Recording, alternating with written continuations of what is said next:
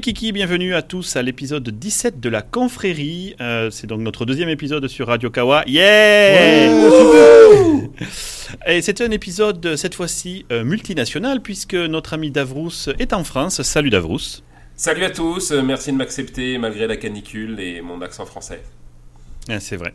Alors nous, on est à Seattle, il fait super bon, il doit faire max 20 degrés, on n'a pas la canicule, on est au bord de l'eau, les pieds au frais, c'est génial. Et je suis accompagné de Multa. Bonjour. Ouais, il fait super bon ici. Ah, il fait bon dans la salle, ouais. Euh, et de Akumasai. Salut à tous. Bon, et je suis moi-même Delta Koch. Nous allons aujourd'hui traiter trois sujets, Los Amigos. Le premier va parler de l'énergie du vide ou d'un voyage au pays de la haute technologie que je me ferai un plaisir de vous présenter, suivi par un dossier présenté par notre ami Davrous sur la VR. L'Oculus Quest. euh, Comme d'hab. Incroyable, Le mec il a trois sujets dans quoi. sa vie. Quoi. Ouais. Et je voulais euh, le parler d'autre chose, je voulais parler d'autre chose, je te rappelle, mais tu nous as interdit de parler de ce sujet, soi-disant, parce que je sais plus pour quelle raison d'ailleurs, qu'on on serait Il pas avait bon. été traité mille fois. Ah ouais, c'est c'est des sujets, on essaie de faire des sujets, on est catégorisé sur Kawa dans technologie. vois. Merde, moi je suis un petit peu. Non mais si. Là, je vais vous si. parler de technologie. euh, Ouais, toilette. technologie. Ah, il y a beaucoup de technologie dans ton sujet, euh, Étienne. Mais c'est vrai, c'est Ouais, vrai. c'est vrai. Ouais. Technologie Donc, de Le merde. troisième sujet sera Comment évacuer les matières fécales Il y a un fil, il y a un fil conducteur euh, particulier là. ouais. Et le troisième sujet sera par Multa et nous parlera d'alpinisme. Et Ah, voilà, ce qui est très tech à nouveau. Et après, on se fout de ma gueule sur le fait que je suis monomaniaque. Ouais. C'est vrai qu'on ne parle que de ça.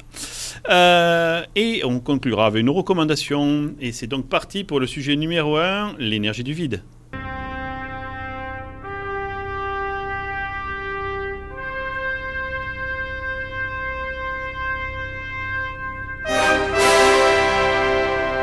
Alors, les copains, moi Ouais. ce que j'aime dans la vie, vous savez, c'est d'essayer de sauver la planète. Alors je le fais à ma manière, hein, on, va, on va dire ça.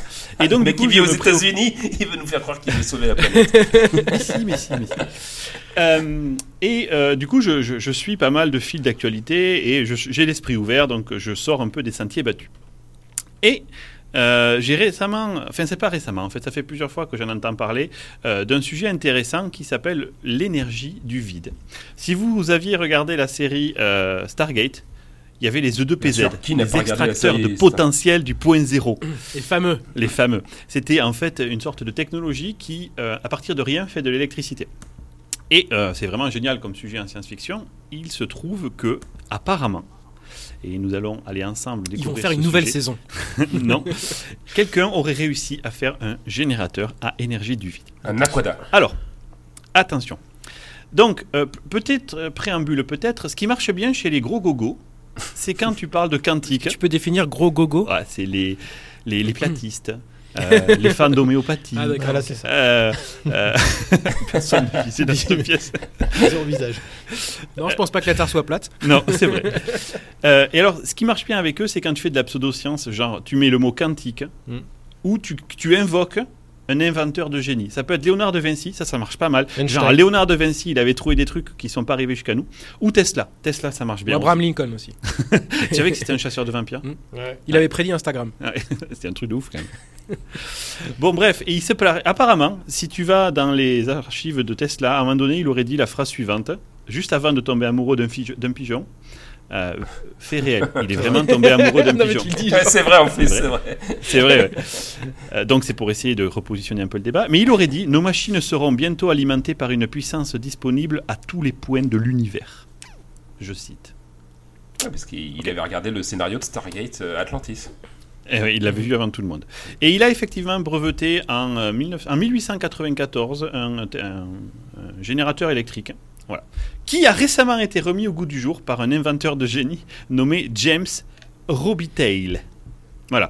Alors, vu que James est un inventeur de génie, il n'a pas juste repris une invention de Tesla, notez le mot-clé Tesla, il a aussi ajouté du quantique dedans. Ah. Donc c'est un moteur quantique à énergie du vide. Alors là les gars, en termes de bingo, euh, ah, c'est- on est au Est-ce taquet. que ça veut dire qu'il Il- il manque de l'IA et de la blockchain. Ouais, c'est un moteur, Ça si fait tu le regardes pas, pas en même temps. si tu le regardes pas, il n'y a pas d'électricité. Toi, tu le regardes regardes constamment. Bon, et puis le mec, il a un CV. Le mec, il a un CV de folie, quoi. Le gars, en fait, euh, son principal achievement dans la vie, c'est que euh, il a participé à, à intégrer un aspirateur dans une voiture. Donc le mec, euh, direct, je pense Ouais, qu'après, il a l'expérience pour euh, l'énergie du vide. Nous sommes à la D'où le lien confrérie. avec Tesla, c'est pas mal. Ouais, c'est vrai. Nous- c'est pas parce que la voiture. bah voilà. Merci Nous sommes à la confrérie des gens ouverts d'esprit. Donc, Exactement. nous allons passer outre ces premières, euh, je dirais, euh, Petit dire, caillou dans la chaussure. cailloux dans la chaussure, exactement. Et donc, nous allons nous intéresser. Sachant qu'un aspirateur, c'est vacuum cleaner en anglais, non Ouais. Vacuum, ça veut dire le vide. Ah Eh Bah, ouais, Yves, et- il y a un lien. tout se pointe. Donc, attachez vos ceintures et les cocos, nous allons aller au pays du complot. Donc, ce monsieur, James, euh, j'arrive pas à dire son nom, euh, Robitaille, on va l'appeler. Bobby. Bobby, euh, il a inventé un moteur quantique à énergie du vide. Donc, comment ça marche? Si j'écoute euh, ce qu'il a dit. D'abord, il faut du vide. Et alors, où j'ai trouvé ça déjà En fait, ils ont fait un Indiegogo, ça ne s'invente pas. ils ont fait. C'est pas pour la musique normalement. Bah, Indiegogo, ça te permet un peu comme les Tu projets prends de l'argent au gogo, en fait. Tu vas voir les gens et tu leur dis D'où le go. Hey J'ai un moteur à énergie du vide. Alors, imaginons, imaginons. Première hypothèse.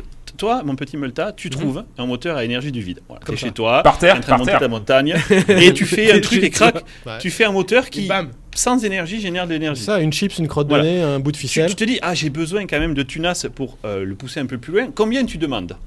Sachant que tu as un moteur 2 millions. qui est capable de révolutionner l'univers. Pas de 250 000, il a demandé, non Ah, Alors attends, combien toi tu demandes Moi je demande 4 En milliards. millions, C'est un bah ouais, au moins millions, c'est sûr. je veux dire, je coule l'énergie pétrolière, tout les, le- Bah. le charbon, tout ça, le solaire, c'est tous des petits petits kikis à côté de moi. J'arrive, c'est une machine, tu te branches dessus, ça fait de l'énergie infinie, ok Nickel. Ils demandent 60 000 balles. sur leur Kickstarter 60 000 euros. Sérieux?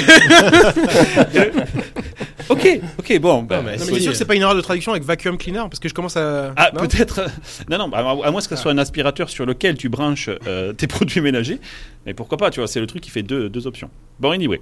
Comment Ah, ça tu marche peux pas juger la valeur d'un projet. Non, non, ok, Encore une fois- attends. Ouais, ouais. C'est juste un indice qui sent du cul, mais Ouais, après, ouais. c'est pas grave, quoi. Il y a un faisceau, quoi. Il y a un faisceau. voilà. Mais on continue parce que nous sommes ouverts d'esprit. Donc, sur la description de ce monsieur, de son énergie, de son moteur à énergie du vide, il dit qu'il faut d'abord une source à alimentation pour démarrer. Donc, une batterie ou une manivelle. Tu fais tourner le truc avec Ouais. une manivelle à la Tu vois, main. les Peugeot Un briquet 504, là, Bien sûr, à l'avant. Au bout d'un moment, le moteur atteint, en fait, la résonance. Et voilà, ça c'est le secret. La résonance. C'est ça qui Et fait donc- péter les ponts, et laisse tomber quoi. C'est La puissant. résonance, mon gars, c'est la puissance. Donc, à partir du moment où le moteur est en résonance, il peut produire entre 10 et 15 kW. Souvenez-vous de ce chiffre, ok? 10 à 15 kW à partir du moment où il est en résonance. À partir du moment où il est en résonance, il n'a plus besoin d'électricité. Il a besoin de 1 kW pour arriver à une résonance de 15 kW. Et là, le document m'a fait un peu frémir parce qu'il dit Nous sommes donc bien, selon euh, le brevet de Tesla, en présence d'un générateur surnuméraire de 1500%. Voilà. Et là, Mais tous alors, les physiciens, ils tombent en PLS avec. euh, De 1 à 15, ça fait pas 1500%, on est d'accord Ouais. Il y a un problème de zéro déjà. Bon, problème à l'écriture de ça, c'est documents. peut-être le truc d'édition. Tu sais, pour éditer le texte dans Indiegogo, quand tu crées. Ça, ça, ça peut-être. euh, Voilà, je Ça me dis, il s'est trompé. Il a mis deux Bah zéros ouais, en trop, ça pas arrive. parce que C'est c'était une quiche en maths à l'école que forcément il a fait un moteur de merde. Donc attendons la suite. Effectivement. Attendons la suite. Donc là, le petit bonhomme, il nous dit, euh, bah écoute, euh, voilà, je te, pour euh, 60 000 K, 60 000 dollars, excusez-moi les kikis, je vais vous faire un moteur. Une fois que tu l'as démarré à la manivelle, il te génère du 15 kW constant. Donc il te fait ta maison en gros constamment quoi. C'est-à-dire que tu peux brancher ta maison dessus, peut-être pas le four, mais à la limite t'en mets deux et t'as un four. Bon, Ah, je dis génial. Ouais. Allons, euh, allons supporter ce, ce monsieur. Après, je, euh, il, il cite, enfin, le- je dirais pas lui, mais le groupe de gens qui croient en lui, que nous appellerons les, les crédules, Ouais. pour pas utiliser le mot coco. Il cite un autre random guy qui vient de d'Inde, apparemment, qui était Ah oui. ancien directeur exécutif du Nuclear Power Corporation of India. Donc apparemment, c'est un monsieur intelligent parce qu'il a un titre très long. Il a également lui-même fait. Il travaillait avant dans les centrales nucléaires. Il s'est dit non, mais le nucléaire, c'est ça. C'est trop ça, facile. ça- ça tue les vaches, Mm. surtout en Inde, très très grave. Il a coup, bossé en Ukraine et au Japon sur deux centrales connues. Et il s'est dit non, non, mais moi aussi, je vais reprendre ça à mon, à mon euh, propre compte. Et par contre, lui, il a été moins gourmand. Il a un moteur qui ne génère que 250%. Ouah, le naze. Mais ça se trouve, Mais ça fait plus de naze. kilowatts euh, avec la formule qu'ils utilisent. Alors, du coup, c'est pas grave. Euh, euh, le- le- moi, je me dis, c'est pas grave, su- suivant ce qui se passe. Donc, je me suis renseigné un peu sur la suite de ce projet, puisque ça a été lancé il y a quelques temps. Et on a un premier gros problème. C'est que personne n'a jamais rien vu tourner, à part une seule vidéo, qui a été faite par euh, l'auteur en question, où en gros dans la vidéo, on voit, il mesure le voltage à l'entrée de sa machine, genre 10, il mesure le voltage à la sortie, genre 50. C'est pas les bons chiffres, mais c'est un ordre d'idée. Quoi. 10 qui rentre, 50 qui sort, en volts. Et on y reviendra. Mais avant ça, j'aimerais vous rappeler, vous souvenir quand vous étiez à l'école et que vous avez fait de la thermodynamique. Mhm. Alors c'était un peu chiant à l'époque, mais il y avait une loi, et moi ça m'avait toujours marqué, c'était la deuxième loi de la thermodynamique. Elle n'a jamais été violée, jamais. Elle dit que l'on ne peut pas aller du plus complexe au moins complexe. En gros, si vous voulez faire passer de l'énergie d'un système A à un système B, le. A va perdre de l'énergie et le B va en gagner, d'accord Et donc dans un système global comme l'univers, on ne peut pas aller vers plus d'énergie, on ne peut aller que vers moins d'énergie en gros. Et du coup, c'est ce qui se passe, c'est que par exemple quand vous faites passer de l'électricité dans votre système, il y a une perte. Le système n'est pas parfait parce que ça consomme plus d'en produire que d'en consommer. OK alors, la seconde loi de la, thermodynamique exige, et elle parle d'entropie, que l'entropie de tout système ne puisse pas diminuer. D'accord? Ok On ne peut pas faire passer du froid vers du chaud de l'énergie. On est obligé de faire passer de l'énergie d'un corps chaud vers un corps froid. D'accord? Il n'existe pas le chemin retour. Et du coup, ça peut pas être un cycle, parce que si on voulait faire réchauffer, vous avez un corps chaud qui réchauffe un corps froid, le corps chaud devient froid, le corps froid devient chaud, et ils se mettent à équilibre tous les deux. Si on voulait revenir à une différence de potentiel, eh bien, il faut rajouter de l'énergie dans le système pour réchauffer un des deux, afin de... Ouais, vous m'avez compris. En Donc, tu es en train de nous dire que les lois de la thermodynamique ont été cassées par euh, le créateur d'aspirateurs pour voiture. C'est Quand même balèze, hein. alors, et donc Bobby, hein, du haut de son aspirateur de bagnole, Il se démonte pas. il se démonte pas, on lui jette à la gueule la loi de la thermodynamique qui est validée partout, et tu vois, de, tout le monde, le système solaire, tout fonctionne comme ça, ça n'a jamais été violé. Lui, il dit non, non, mon système fonctionne selon du quantique. Et quand Ah. tu jettes le quantique sur la table, Tiens, comme c'est compliqué, tout, Personne tout, capte rien. Puisque personne capte rien, il me dit Ah ouais, ah bah t'as raison, si c'est si quantique, ce n'est plus soumis aux mêmes lois, puisque apparemment ça doit venir d'un autre univers ou quoi que ce soit. Et dans son document, il est très très drôle. À la question euh, comment ça marche, il répond la question n'est pas comment ça marche, mais comment apporter ça à toute l'humanité? Alors bien sûr, après il y a tous les débats euh, des fous qui vont dire non non mais regardez encore une fois c'est un complot, c'est le FBI forcément. Ouais, puis c'est le lobby pétrolier, ils veulent pas qu'on C'est ait ces un connards de lobby euh, pétrolier qui veulent pas que voilà tout à fait. Bon. C'est Et vrai donc- ou pas C'est les Euh. connards de lobby pétrolier ou pas J'ai pas compris. Alors du coup, la seule preuve, la seule preuve qui est matérielle, qui n'est pas juste basée sur non mais c'est vous qui êtes des méchants caca parce que vous voulez pas me croire, c'est cette vidéo. Ok? Donc je vous rappelle l'histoire de la vidéo. On a un mec qui mesure 10 volts en entrée Mhm. et 50 en sortie. Vous savez quoi? Mais moi aussi j'ai un moteur à moteur quantique à énergie du vide et je l'ai même chez moi à la maison. Quand je suis venu de France, chiottes, les télés, elles marchaient en 220 volts. Ok? Or, le réseau électrique aux États-Unis, il est à 110 volts. D'accord? Donc, ce que j'ai fait, j'ai acheté un transformateur.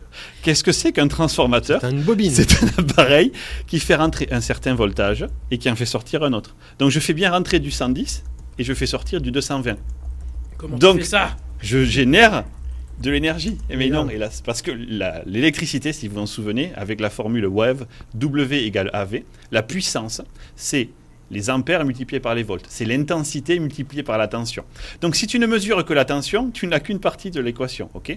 La puissance électrique qui rentre dans un transformateur est inférieure à celle qui- est supérieure à celle qui sort. Celle qui Putain, sort est, inférieure. C'est du niveau 3ème hein, pour. euh, Et oui, du- parce que qu'est-ce qui se passe. Effectivement, les volts vont apparaître plus haut, mais si j'avais mesuré l'intensité en entrée, c- disons que j'ai 1 ampère pour 110 volts en entrée, eh bien fortement, j'aurais 0,5 ampères pour 220 volts à sortie pour Ben que la, la puissance équilibre. En plus, c'est même pas vrai, parce que le transformateur lui-même va en perte. consommer un petit peu. Mm. Ouais. Mais du coup, le gars, il nous prouve qu'il génère de l'électricité en mesurant le voltage en entrée et en sortie. Et regarde, c'est plus gros en sortie. Ouais. C'est bon? Du coup, qu'est-ce qui s'est passé? Sa campagne Indiegogo, elle a eu lieu. Il a gagné ses 60K.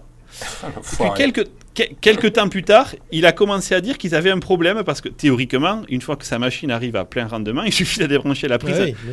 Bon, ils n'arrivent pas à faire ça parce que bizarrement, il dit dans Ça son document, mais quand on arrête la, la prise, ça marche plus. Ouais. Bon, bah, on a besoin de 15 cas de plus Ouais. et ils appellent ça le projet Morocco pour Marocains. Euh, Ok. J'imagine qu'ils vont aller au il On va Maroc s'acheter un riad.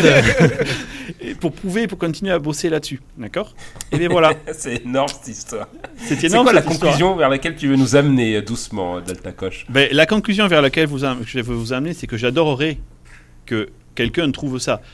Mais je m'attends pas à trouver un- Bon, à la limite, le fait qu'il ait inventé un, un aspirateur, je m'en branle. À la limite, il aurait pu vendre des canards sur des marchés toute sa vie, c'est pas mon problème. Peut-être C'est qu'un jour, il a un éclair de génie. Mm. Tu vois, euh, Einstein, il était au bureau des brevets, c'était pas non plus. euh, Oh, C'était quand même pas un truc de guignol. hein, Ouais, ok, c'est un- au-dessus de vendeur Ouais. d'aspirateurs, Ouais. effectivement. Et C'est Avec pas tout le respect vendeur, que c'est j'ai pour. inventeur d'aspirateur. C'est pas pareil. l'ingénieur qui vérifiait les. Ouais, les- qui vérifie. D'accord. les Mais par brevets, contre, est-ce que c'est est-ce que c'est un est-ce que c'est pas un génie quand même? Parce qu'il a demandé que 60 000 suffisamment pour que la majorité des gens se disent Hum, c'est chelou mais qu'il y en ait quand même un petit peu Ah, qui, il, réussi. qui atteignent les 60 000. Alors, je sais pas si c'est un génie ou si j'ai encore moins foi en l'humanité. Non, tu moi vois. j'ai plutôt ça, ouais, moins foi en Le- l'humanité. Mais le non, truc, parce c'est qu'au final c'est qu'une toute petite partie qui lui a filé là-dessus. Ouais, on a Ouais, pas mais fait c'est des énorme. gogoles. Donc non, Ouais, faut c'est- pas- c'est- ouais. C'est fatigant. Le problème, c'est que tous ces gens-là, comme les platistes, etc., tu peux pas avoir de discussion avec eux parce qu'à chaque fois que tu vas leur jeter à la gueule Ouais, mais une, c'est quantique. une loi, et c'est ça. Mais la loi de la thermodynamique, gars, t'es en train de violer les fondements de l'univers. Oui, mais alors déjà, on sait pas tout sur l'univers et puis le quantique. Et puis si on t'avait écouté, Copernic, euh, jamais on. euh, Voilà. Regarde, si je te donne une assiette, je mets de l'eau dessus, ça tient non? Bon, Ouais, C'est plat du coup. bah voilà. Ah, la Terre est plate. Et le problème, il est là, c'est qu'il y a un obscurantisme qui est en place. Je pense qu'il a toujours été là, mais là, on leur donne plus la Mm. parole.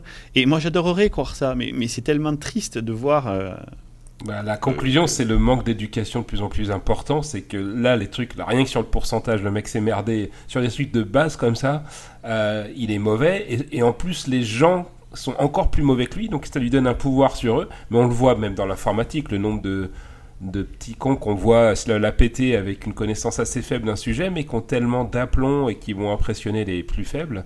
Moi, ça me rend vraiment triste parce que ça m'inquiète euh, tu- sur la capacité à à élever les gens. C'est les gens, ils devraient se méfier immédiatement et faire quelques recherches. Et oui, mais non, mais tu, tu vois bien qu'aujourd'hui, euh, avec des gens comme Trump au pouvoir, on voit bien que les gens ne font pas de recherche. Et là, la, la, la, la discussion avec le gars, euh, de ce que j'ai pu en trouver, une de ses actions, c'était de dire le scepticisme génère une force négative qui empêche sa machine de fonctionner. Ah, c'est quantique encore.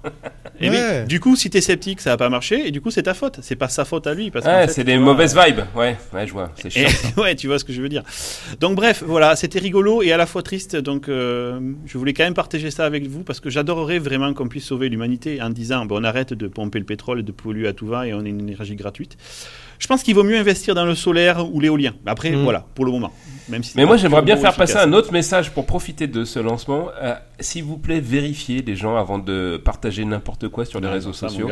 Là, récemment, j'ai encore vu des gens qui euh, sont tellement accrochés à leur bagnole qu'ils ont du mal à accepter que, eh ben, il faut changer son mode de consommation et une voiture euh, essence ou diesel, ça pollue, c'est connu depuis longtemps, mais ça fait chier, mais c'est comme ça. Et quand tu leur parles justement de transition énergétique, ils commencent à dire, ah non, mais il y a plus grave que moi. Il y a par exemple les bateaux. Ah les bateaux, euh, ça Ah oui, pollue. énorme, euh, celle-là. ouais. Euh, ça pollue que toutes, toutes les bagnoles réunies, alors qu'il y a 200 bateaux. Sauf qu'en fait, ils parlent d'une autre pollution qui est la pollution au soufre, tu vois Ouais, euh, qui est qui carbone. différente de celle du CO2 pour le réchauffement climatique. Et les Bon, qui n'est pas forcément terrible non plus, mais. euh, non, qui n'est pas forcément terrible, dis, mais euh, du coup, euh, alors, volontairement, ils vont dans le sens qui les arrange au lieu d'être d'avoir un esprit Ouais. critique. En fait, c'est ça le problème, c'est que plus personne n'a d'esprit critique, on veut aller vers la facilité. Il y a un truc qui nous plaît, euh, ça, ça conforte notre propre Mm. opinion. Tiens, je vais le balancer. Et ça, des- je trouve, les réseaux sociaux ont tendance à amplifier ça de manière super néfaste. Avant, quand t'étais tout seul dans ton coin comme un con, euh, c'était pas très grave. Ouais, en fait, tu en Oui, on n'entendait pas. Et oui, ils ont un porte-voix aujourd'hui qui est. Qui est de famille. Mais j'ai envie de dire, en plus, on a déjà discuté par rapport à cet aspect écologique, il est en plus euh, super clivant parce que on voit d'un côté, il y a des euh, fous furieux qui refusent tout en disant ben non, euh, il y a rien, et de l'autre côté, il y a des mecs qui sont aussi dangereux pour moi, qui sont euh, des ayatollahs de, de l'écologie, tu vois. Et justement, euh, c'est un problème où on a vraiment besoin d'avoir des, des- des informations factuelles et des gens. Euh, bah, qui sont issus de la science qui nous disent bah voilà il, faut qu'on fasse des arbitrages il faut qu'on fasse ça et ça Oui. mais il faut pas que ça devienne du Pragmatisme, quoi. dogme Mm. Il faut pas que ça devienne du dogme, Et mais, mais si on veut que ça change ça, et si on veut que ça change il à un faut que donné, ça change fort Il va falloir que ça change fort, oui. Parce que tous, et moi le premier, à notre niveau, tu vois, euh, euh, je, je lisais là sur le, le Facebook de David, même si j'essaye d'arrêter Facebook, je lisais, tu vois, des gens qui vont te dire, ah ouais, mais moi j'ai acheté une Porsche, et franchement, la pollution d'une Porsche, c'est pas ce qu'on croit. Ouais, mais bon, t'as envie de te faire plaisir. Moi, je préférerais que les gens soient honnêtes en disant, je vais me faire plaisir. À mon niveau, j'ai pas l'impression que ça va changer grand-chose. Je Mm. sais que ma voiture est pollue, mais bon, c'est pas grave. Euh, plutôt que d'essayer de se cacher derrière une, euh, une façade en disant, non, non, mais en fait, il y a une étude allemande qui a été faite euh, en 1983 euh, qui prouve. Ouais, ou la BMW yaourt, récemment, le mec qui dit Ouais. personne veut de voiture électrique, il, s'est Bon, il a été viré depuis, bonhomme, Ouais, ouais, tu vois, donc bon. C'est c'est marrant, mais c'est je pense que c'est dans un je sais pas comment on peut sortir de ce phénomène qui s'est généralisé hein, à tous tous les secteurs et qui Ouais, moi m'attriste parce que je trouve que c'est un appauvrissement intellectuel global qu'on subit ces derniers temps et euh, ouais c'est pas super. Ouais. On fait un peu les vieux cons de la technologie. là. en tout cas, c'était la conclusion de mon sujet. Il n'y a pas des générateurs euh, d'extraction du potentiel du point zéro. comme Ah, tout ça pour ça que moi je m'attendais Ouais, je sais les ouf. copains. Allez, on va passer au sujet numéro 2. Davrou, c'est à toi.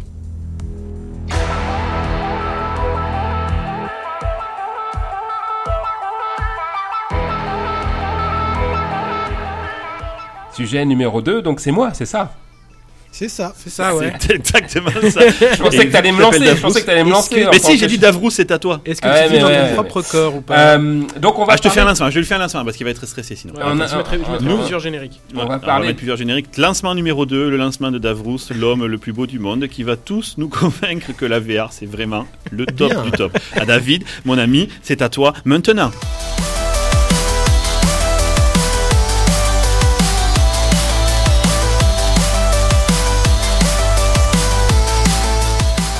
Merci. euh, c'est pour parler surtout de l'Oculus Quest euh, et donc euh, qui est effectivement un casque de VR, mais pas n'importe lequel. Donc déjà fourni par Facebook.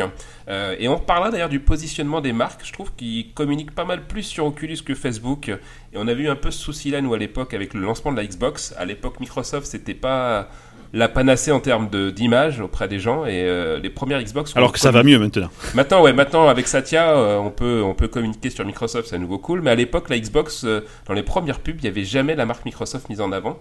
Et avec Facebook, c'est un peu ça quand même. Hein. C'est quand tu achètes un produit de Facebook, par défaut, tu tu te dire, ça ça pue un peu Ah, du cul mais forcément. au- Aujourd'hui, vu le, le nombre de galères qui se traînent, ouais, je pense qu'ils ont besoin de nettoyer la marque à mort. ouais. Toujours est-il, il y a un mec qu'on kiffe tous normalement ici dans cette pièce, qui est la tête du projet mobile d'Oculus, qui est John Carmack, l'espèce de légende Mm. vivante euh, qui Ouais, a sûr. inventé euh, la moitié de la 3D à lui tout seul. Euh, donc les spécifications de ce casque, elles sont vraiment intéressantes parce que déjà c'est un casque qu'on appelle euh, autonome et qui fait du room tracking. Alors pour rappeler les différents types de casques, il y en a le top du top, c'est effectivement le room tracking, c'est-à-dire que vous pouvez marcher dans une pièce dans les limites bien sûr physiques de la pièce, et on va voir comment ça se détecte. On peut aussi avoir des contrôleurs à 6 degrés de liberté, c'est-à-dire qu'on va pouvoir traquer vos mouvements dans tous les sens, euh, vers l'avant, sur les côtés, dans, dans les différentes directions. Et euh, jusqu'à présent, ces casques-là, on va dire, qui proposaient l'expérience la plus immersive, existaient que sur PC. Donc c'était le HTC Vive, l'Oculus, les casques Windows Mixed Reality. Un peu sur PlayStation VR, mais c'était déjà une expérience un peu en dessous parce que le tracking des contrôleurs n'était pas tip top. Et sur mobile, c'était souvent du cont- contemplatif, c'est-à-dire que tu étais assis et puis tu pouvais regarder dans un Ouais, tu pouvais pas bouger. 360. C'était pas bon, c'était un premier niveau, mais sans être extraordinaire. Là, il a un support complet en étant auto- autonome, en étant basé sur un Snapdragon 835. Donc déjà, moi, ça me Alors, paraît- première question. Ouais. Première question. C'est c'est un CPU de mobile, ça, de téléphone. Oui. Il y a ça dans des Android. exactement. Ok. Oui. Donc c'est effectivement, on peut se dire, c'est pas forcément méga puissant. Moi, c'était ouais. ce que je me disais. épais. Et on va en parler justement de ça. Euh, donc, autre chose, justement, pour pallier à ça, souvent les casques haut de gamme, ils tournent à 90 images secondes, voire 120, 144 images secondes sur le Valve Index. Alors moi, j'ai pas testé encore, mais il paraît que euh, le fait de passer de 90 à 120 images secondes, les gens disent qu'ils ont une sensation de beaucoup plus naturelle. Alors je sais pas comment, comment ça peut être euh, le cas, mais Ouais. euh, plus ne- ne- enfin cool quoi, plus smooth, euh, et ça leur améliore l'expérience. Par contre, envoyer 120 images secondes, il faut être actionnaire chez il faut Nvidia. C'est clair. Et Là, euh, le Snapdragon, ils font, ils te font dessus, quoi. Ouais, je pense. ouais. ensuite, oui, sauf, dragon, sauf euh, Je pense que ça ralentit avant qu'ils fondent, mais. Oui.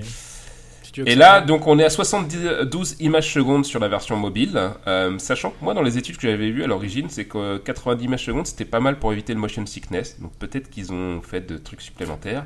Et la dalle est de super bonne définition. Elle est à 1440 par 1600 pixels par œil. C'est donc la même résolution que le HTC Vive Pro.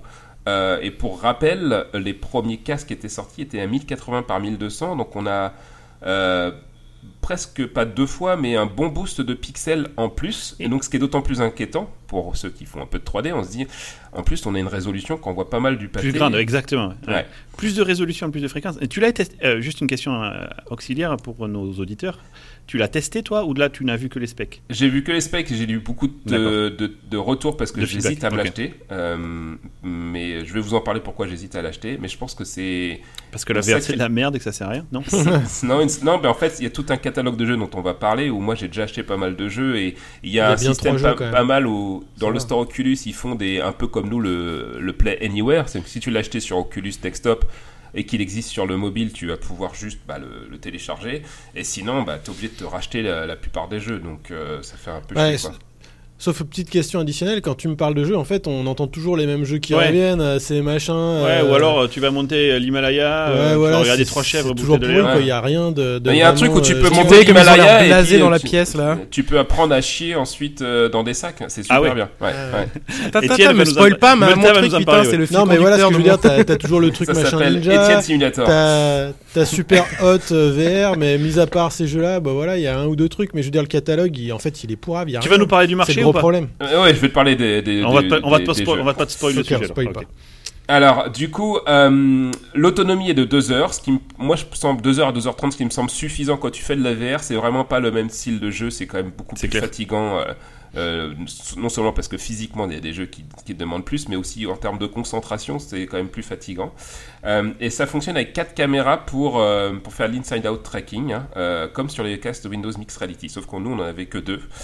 Donc voilà, en termes de performance technologique, malgré tout, euh, moi je trouve que c'est un sacré bijou parce qu'en fait il y a tout un article qui est intéressant sur Upload VR. John Carmack, quand il a commencé le projet il y a 3-4 ans, il, il se demandait même tous si ce serait possible d'atteindre euh, ce genre de produit. Il pense que le produit pour se faire démocratiser la VR, c'est un casque autonome, euh, mais avec des processeurs mobiles, euh, c'est quand même tendu. Et au début, ils faisaient donc du computer vision. Ils font toujours du computer vision pour faire du tracking des contrôleurs, et ça tuait la batterie et le CPU. C'est-à-dire que quand ils faisaient ça, les performances en VR, qui devaient déjà pas être excellentes hein, sur un GPU mobile, étaient mortes, et la batterie avec, puisque le CPU tournait à fond. Donc ils ont réussi à améliorer ça avec un DSP euh, qui, qui est dédié au computer vision. Ah oui, Au donc il y a du hardware qui s'occupe de ça maintenant. Ouais. Voilà, il y a du hardware spécialisé. Donc ils ont quand même pas mal bossé à miniaturiser les, les, les, les caméras, etc. Et au final, donc le prix, euh, c'est de 449 euros pour la version 64 Go. Abusation totale pour 64 Go de plus, tu prends 100 euros dans la tranche. Donc ça, ça m'a toujours énervé. c'est 100 boules les 64 gigas Elle a fait un quoi? Elle est fait un or ou quoi Ouais, peut-être qu'ils sont quantiques et qu'ils génèrent de l'énergie à partir du vide, je sais pas, mais en tout cas, Ah oui, et du coup elle a, elle a plus deux heures d'autonomie. Elle est infinie puisqu'elle génère sa propre énergie avec. Donc euh, pour 100 balles de plus, franchement, je pense que ça vaut le coup. hein. Bon, après, c'est peut-être Apple qui vendent les barrettes. hein. Ils ont Ouais, euh, c'est c'est une, approche à l'Apple, je trouve, qui me plaît pas trop. Mais bon, euh, malgré tout, la version 64 Go suffit, hein, puisque les jeux, tu peux les, les télécharger assez rapidement. Et ils ont pas vraiment de concurrents parce que euh, il n'existe pas. Ah oui, les autres ont besoin d'un PC. Ouais. Ouais, Ouais. clair. Donc euh, c'est assez intéressant. Et même, ils ont sorti l'Oculus Rift S qui a une résolution inférieure avec du LCD alors que la dalle est OLED sur le, le Quest. Le son est inférieur, il est fabriqué par Lenovo. Et donc on en reparlera peut-être sur la stratégie de Facebook qui est intéressante. Oui, J'ai l'impression- Ah, j'ai l'impression qu'ils mettent tous les watts sur euh, la version mobile. Euh, donc, ils ont un nouveau Guardian. Donc, on parlait de la zone de jeu. euh, pour ceux qui ont déjà fait de la VR, euh, une fois qu'on est dedans, pour peu que le jeu soit cool, on a tendance à un peu oublier où on est. Et le danger, c'est de se taper Ah, le. Guardian, c'est ça Oui, d'accord. Le Guardian, ouais, c'est ce qui va te. En fait, tu le dessines au sol. T'empêcher de te manger le mur, quoi. Ouais. et ça va te faire tes barrières physiques qui sont projetées dans l'environnement VR. C'est-à-dire que quand tu t'approches d'un mur, normalement, il y a une espèce de, de signal visuel qui te dit va pas plus loin, sinon tu vas te faire mal euh, ou tu vas casser quelque chose. Et là, ce qui est pas mal fait, c'est qu'ils utilisent des caméras euh, qui sont des caméras assez no- euh, noir et blanc hein, pour faire du, du tracking de, des contrôleurs. T'as pas besoin de caméras forcément ultra haut de gamme. Et ils affichent l'image noir et blanc ça fait que tu passes, c'est comme si tu passais la tête à travers la barrière virtuelle et tu te retrouvais dans l'environnement physique. Donc je trouve ça plutôt bien foutu euh, parce que c'est assez naturel du coup. En termes de catalogue de jeux, du coup, Effectivement, ils, ils reprennent les. euh, donc, quels sont les gros hits en VR Il n'y en a pas non plus des masses hein, par rapport aux consoles, forcément, parce que le marché est plus réduit. Le plus gros hit absolu, c'est Beat Saber, euh, qui Ouais. se justifie, qui justifie à lui seul, je pense, euh, si vous aimez un peu la VR, l'achat d'un casque VR, quel qu'il soit. Euh, Il y a Super Hot VR, qui est aussi un gros carton de la VR. Euh, et Mhm. pas mal d'autres jeux qui ont fonctionné comme Moss. Moi, je l'ai acheté, qui est un petit jeu de, de plateforme euh, qui est, où tu diriges une petite souris qui est vraiment super sympa, une super bonne ambiance, c'est bien pensé. Euh, donc, ils ont été portés. La plupart des portages, des retours des gens, ils disent qu'ils ne voient peu de différence avec le monde du PC, parce qu'en fait. Ah bon euh, euh, ils ont désactivé quelques effets, tu vois, de lumière. euh, ils ont un peu simplifié quelques textures, géométrie. Mais globalement, ils disent que euh, bah, c'est quand même impressionnant pour un GPU mobile. Et ça m'étonne pas trop en fait, parce que si on a déjà eu ce débat hein, sur les graphismes, mais tu peux kiffer un jeu comme Zelda sur Switch, alors qu'on sait que techniquement il est très Ah. loin. euh, Oh putain, Disais de pas trop ça, c'est pas, hein. Juillet 2019, Non, non, mais- Davrous avoue enfin qu'un je- jeu n'est pas que les Oh là graphismes. là. le, Le gameplay, mec, il est prêt à tout le pour gameplay, merde, quoi. le gameplay est toujours important. Euh, moi, j'aime les graphismes. C'est pour ça que je me pose la question, c'est de, de prendre ce, ce casque malgré tout. C'est quel est le quel est le prix du downgrade? C'est la, question que je ne connais pas. Est-ce qu'ils vont porter, par exemple, d'autres jeux qui vont arriver comme Arizona Sunshine En fait, le casque a l'air de tellement bien marcher que forcément, les, les éditeurs vont ressortir tous leurs jeux sur ce casque-là. Euh, ensuite, tu parlais de catalogue pourri. Ils annoncent quand même 100 jeux euh, d'ici la fin de l'année dans le store. Moi, je trouve ça quand même pas mal. Euh, euh, donc, et il Faut voir les pas- jeux, quoi. Ouais, c'est ça, ouais. Moi aussi, je vais t'en faire, c'est un jeu un par jour. Donc, euh, une souris en Afrique, une souris euh, au Zimbabwe, Non, non, non, non, en pas, Europe, pas de Sony. Je aux pense que je pense qu'Oculus et Facebook font attention aux quand même. Et je pense que c'est les meilleurs sur la gestion du avec Sony. Euh, sur la gestion de leur licence, ils mettent beaucoup d'argent hein, sur les des, des exclusivités. Il y en avait des, des excellentes sur Oculus. Heureusement, on peut émuler l'Oculus euh, sur d'autres plateformes euh, avec des hacks qui ont été faits, qui marchent très bien. Mais je pense qu'Oculus est sérieux parce qu'ils savent que le, les titres de qualité sont clés pour l'adoption Ah oui, c'est clé, je suis d'accord. Tandis que nous, on n'a rien fait côté Microsoft avec le euh, casque de Windows Mixed Reality pour supporter le casque en termes de soft, en fait. Donc, euh, Ben, nous, ça. notre approche était celle qu'on a toujours, c'est l'écosystème. On met en place un écosystème et après, c'est à l'écosystème de vivre. Et effectivement, bon, là, il a, il crachait le sang rapidement. raison. mais, euh, donc du coup, moi je me pose la question, est-ce que ça serait pas le meilleur des compromis actuels pour la VR Euh, C'est-à-dire que le tracking est nettement meilleur, par exemple, qu'un PlayStation VR. Il a une meilleure définition de dalle pour un prix, on va dire. euh, euh, inférieur même, parce que si tu regardes le prix d'une PlayStation 4 euh, ben, Pro plus le ouais, PSVR, bien t'en as pour plus cher.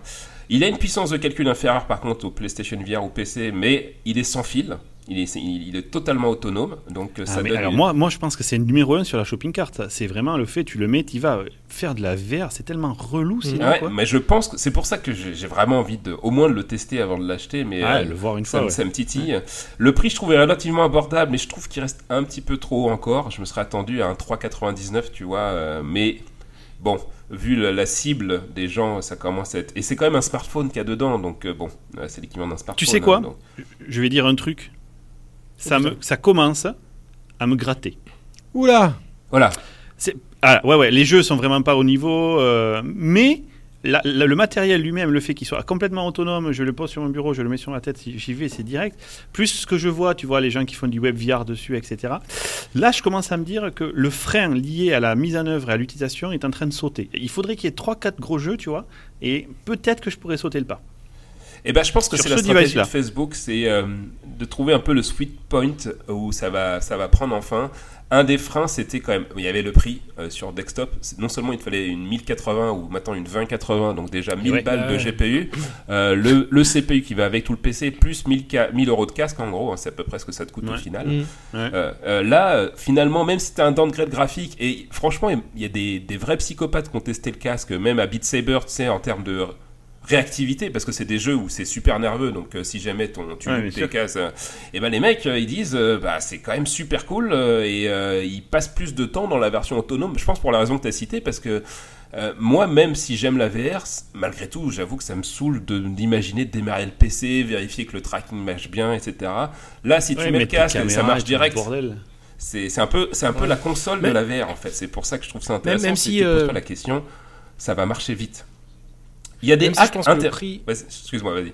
Ouais, non, non, le- le- je pense que le prix, c'est pas forcément le truc le plus, euh, le plus chiant. Et, et avec, les, avec les casques, là, le hum, Odyssey, le Samsung Odyssey, où euh, t'as pas besoin d'avoir les, euh, Les caméras autour. les caméras autour, euh, setup, etc. Où t'as juste besoin de faire vite fait. Enfin, ça prend euh, Ouais, 5 mais minutes, t'as même un fil, t'as deux fils. Ok, c'est ouais, relou. bien sûr, oui, le deux PC, fils, il et puis c'est le PC. Windows va te faire une Ouais, c'est un update. PC, après, voilà. tu vas- Exactement. ça va être la mort. Ton PC, il est allumé. de me faire croire que tu t'as ton PC, quoi. Ok, mon PC est allumé, mais tout le Mais reste, oui, par contre, le prix, ouais, c'est clair que. Et là, tu peux l'emmener. euh, là, tu peux veux, partout. Et comme dit David, tu peux, tu peux te promener dans ta pièce. C'est T'as pas ton câble. La fois où j'ai essayé l'HTC Vive, j'ai failli me tuer, quoi. Je me suis retrouvé ligoté, j'ai su rester 4 jours sans bouffer jusqu'à ce que quelqu'un vienne me voir, quoi. Et du coup, il y a un truc rigolo, c'est qu'il y a des gens qui jouent. euh, alors, ça capte pas bien dehors, ça dépend de la luminosité, puisque forcément il y a des caméras et du computer vision, Mm. donc vous, vous doutez que ça, c'est assez sensible à la luminosité. Pareil, ça fonctionne pas de nuit, mais bon, il suffit d'avoir un éclairage dans sa pièce. Mais il y a des gens qui ont joué dans des euh, énormes. euh, gymnases par exemple à Super Hot VR et là ils avaient aucune limite puisque euh, ils pouvaient se balader Bien partout sûr. où ils voulaient donc euh, et donc je pense moi il y a un potentiel aussi pour les salles d'arcade alors déjà Ah, la. VR la VR fonctionne bien en, en arcade euh, aujourd'hui, mais on pourrait imaginer, j'avais un... Il y a quelqu'un Mm. qu'on connaît, David, qui fait de la 3D, qui avait fait une salle d'arcade basée sur la VR, où ils ont fait tout un, con- un décor physique qui mappait parfaitement le décor virtuel. Oui, comme ça, Ils- quand tu touches le mur, tu le touches vraiment Void, oui. Exactement, et ils avaient un backpack euh, pour avoir le, le, Dans le, le- Ouais. le- ouais. le J'ai laptop fait un de truc comme ça. Ouais. J'ai fait là- The Void. Je sais pas si c'est ça, mais euh, c'était un truc incroyable, quoi. Ouais, Comme c'est c'est bien c'est- mappé. c'est où? C'est dans quel? C'est pas C'est pas à San Ah, Francisco? San Euh, là, j'ai fait à Los Angeles, mais ils ont quelques villes. Je crois Ouais. qu'il y en a à New York aussi. Et moi j'ai un autre cas d'usage, c'est euh, donc j'ai discuté avec quelqu'un qui bosse dans les compagnies aériennes, dans tout ce qui est euh, l'infotainment, euh, divertissement, Eh oui. tout ça. Et ils veulent coller ça, enfin ils sont en train de travailler de coller ça, des casques autonomes, alors je sais pas, je sais pas quelle est la marque, mais dans des avions euh, pour euh, bah, des classes qui sont un peu plus évoluées, quoi. ça va être en business ou euh, en première. Ah ouais. Mais réfléchissez à ça. Alors par contre, mais- ce sera, ce sera pas du tracking de room, Ouais, ça sera va être un truc un peu assis, particulier parce que ça va être, euh, voilà, en rester en position assise et tout quoi. Et ça va être aussi, en fait, le, le nouveau système pour voir des films en fait, parce que moi, avec ton les casque, écrans tu vas mater effectivement un film chier, avec là. une impression d'avoir un grand écran quoi. Exact. Ça, c'est cool. Ensuite, ouais, il y a peut-être des mini-jeux, parce qu'effectivement, quand tu es assis, bon, le room tracking t'en fout un peu, même si le tracking, par exemple, correct de tes mains peut être intéressant pour euh, des petites Mm. expériences. Ouais, ça peut, être, ça peut être marrant pour ce genre de truc. Euh, Mais alors, la, ques- la question, David, c'est euh, pourquoi Facebook? Alors, avant, et je vais en parler à Facebook, ma pro- prochaine section, c'est sur euh, Facebook. Avant, il y a un truc qui m'a fait délirer, c'est que le lendemain de la sortie du casque, il y avait un hack qui était fait. Donc, comme c'est un Android, c'est assez simple de le passer en mode développeur et de pouvoir balancer ton APK dessus pour installer ce que tu veux. Il y a des mecs qui ont réussi à faire un soft qui stream SteamVR depuis le PC vers le casque Ah, énorme. et qui émule du coup un, un Oculus, un vrai, un vrai Oculus. Euh, donc du coup, bah, tu as le tracking de tes contrôleurs fait par euh, ton casque mobile et tu as l'expérience un peu ultime, c'est-à-dire que c'est rendu par le PC et streamé vers euh, le, le casque. Bon, comme c'est un- une bidouille aujourd'hui, forcément, il y a de l'encodage vidéo qui est fait, il y a un tout petit peu de latence, mais les gens sont pas trop choqués par ça. Apparemment, c'est plus par la le downgrade de la compression des fois qui est un peu violente. Mais moi, un peu, c'est mon rêve, ça. Un jour d'avoir un casque, un peu le concept de la Switch quelque part, euh, mais apporté à la. C'est le fait que tu arrives à la maison, tu la docks et tu as un peu plus de puissance Là, de calcul. Ouais, voilà. Et là, quand tu es en mobilité, bah, tu acceptes que tu as une, une expérience un peu inférieure en graphisme, mais bah, tu as plein d'autres avantages à côté. Je pense le jour où on a ça, et c'est pour ça aussi que j'avais entendu euh, que peut-être que nous, on était hésitant à lancer de la VR sur la Xbox, c'est d'avoir, de trouver un peu le, justement la technologie la plus adaptée. Déjà, il faut que ça soit sans fil, euh, et euh, il faut que ça soit simple à l'usage. Peut-être qu'ils ont trouvé un truc intéressant, et je sais pas s'ils pensent, Facebook, à, à officialiser ce truc-là, avoir leur propre solution, mais ça serait juste énorme. Alors pourquoi Facebook pense à Google. Pense à Google aussi avec la techno de Stadia. C'est Mm. exactement les codecs qui remplissent euh, ce rôle-là, d'avoir une très peu, très peu de latence. Et tu vois, Ouais, j'y avais pensé, je me demandais- je- ces cas-là, quoi. Alors, sauf que Stadia, en fait, j'ai déjà vu des technos similaires à du streaming, tu sais, sur du HoloLens, sauf que le HoloLens, comme tu voyais à travers, euh, s'il y, avait un peu de- s'il y avait un peu de lag, euh, je veux dire, sur le streaming cloud, ça te rend pas forcément malade parce que tu avais des points d'accroche. Sur la VR, si tu as le moins de lag, tu gères direct. Donc, euh, il faut Ouais, vraiment je parle que... de, moi, je parle de la techno. pas direct, direct, mais. Je parle de la techno d'encodage, je parle vraiment du codec, je parle pas de, de l'infrastructure Stadia qui est du cloud, mais imagine, parce que ça va être des codecs, euh, tu sais, un peu comme euh, les codecs qu'ils avaient proposés Google, mais peut-être qu'à un moment donné, ils vont, ils Ouais, vont c'est vrai. pouvoir les, les utiliser dans d'autres technos, quoi. Et donc, on pourra avoir Imagine cet si encodage depuis local. ton PC. Voilà, exactement. exactement. ouais. Pour l'instant, d'ailleurs, Google, il se vautre complètement sur la VVR. hein. Euh, Daydream, euh, pff, il se passe plus rien. Ouais. Enfin, c'est vraiment bizarre ce que fait Google. Des fois, ils lancent des, des Ils investissent en trop d'Android, je trouve. Ouais, et puis euh, pff, ils font plus rien derrière. C'est euh, Facebook. Alors, parlons de Facebook. Eux, ils ont l'air de, Alors, de pourquoi vouloir Facebook? vraiment investir de, derrière. Alors, moi, je me pose plein de questions. J'ai essayé de chercher un petit peu, mais ils, communiquent pas forcément, apparemment forcément sur leur stratégie. Il y a un truc qui Ah est bon? évident, c'est connecter les gens dans un environnement virtuel un peu à la euh, merde. J'ai oublié le film. C'est euh, bouquin. c'est du, Second Life ou c'est du. euh, Euh, ouais, euh, mais Ready sur- Player One. Ready Player Mais- One, voilà. Donc euh, C'est euh, du très long run quand même. C'est du très très long terme. Ouais, parce que pour l'instant, sur les volumes de vente, donc j'ai eu du mal à trouver des chiffres, mais euh, les, est- alors, les mecs qui estiment, on considère que ça pourrait être à- autour de 1 million en 2019 de casques vendus, ce qui est déjà pas mal, mais sauf qu'on est très loin Ouais, de- des, plateformes genre type console. Et ils en ont vendu euh, 100 000 pendant les deux premières semaines apparemment. Et ils étaient sold out immédiat, immédiatement, mais bon, euh, faut un peu de recul maintenant pour savoir ce qu'ils ont vendu.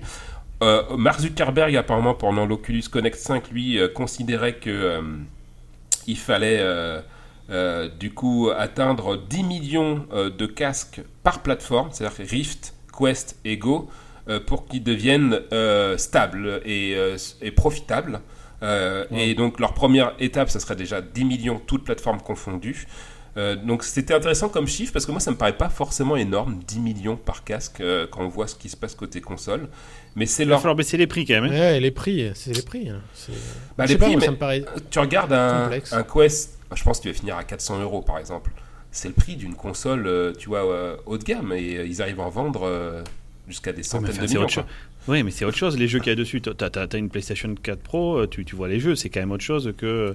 Parce que c'est mignon, Beat Saber et tout ça, j'aime l'expérience. Mais bon, après, en termes de. C'est de- un peu jetable comme expérience, Ouais. quoi, la VR encore. Tu mais- peux pas comparer un Beat Non, Saber non, c'est à pas- un, c'est- euh, Beat God Saber, of War je- ou. euh, Oui, d'accord. C'est pas. le- Je pense que de toute façon, pour moi, ce que j'attends de la VR, c'est une expérience différente de la console. Ouais, Je veux, faux, je, veux, oui. je veux un gameplay qui soit innovant et je veux pas me retrouver avec les mêmes jeux que qu'un God of War, tu vois.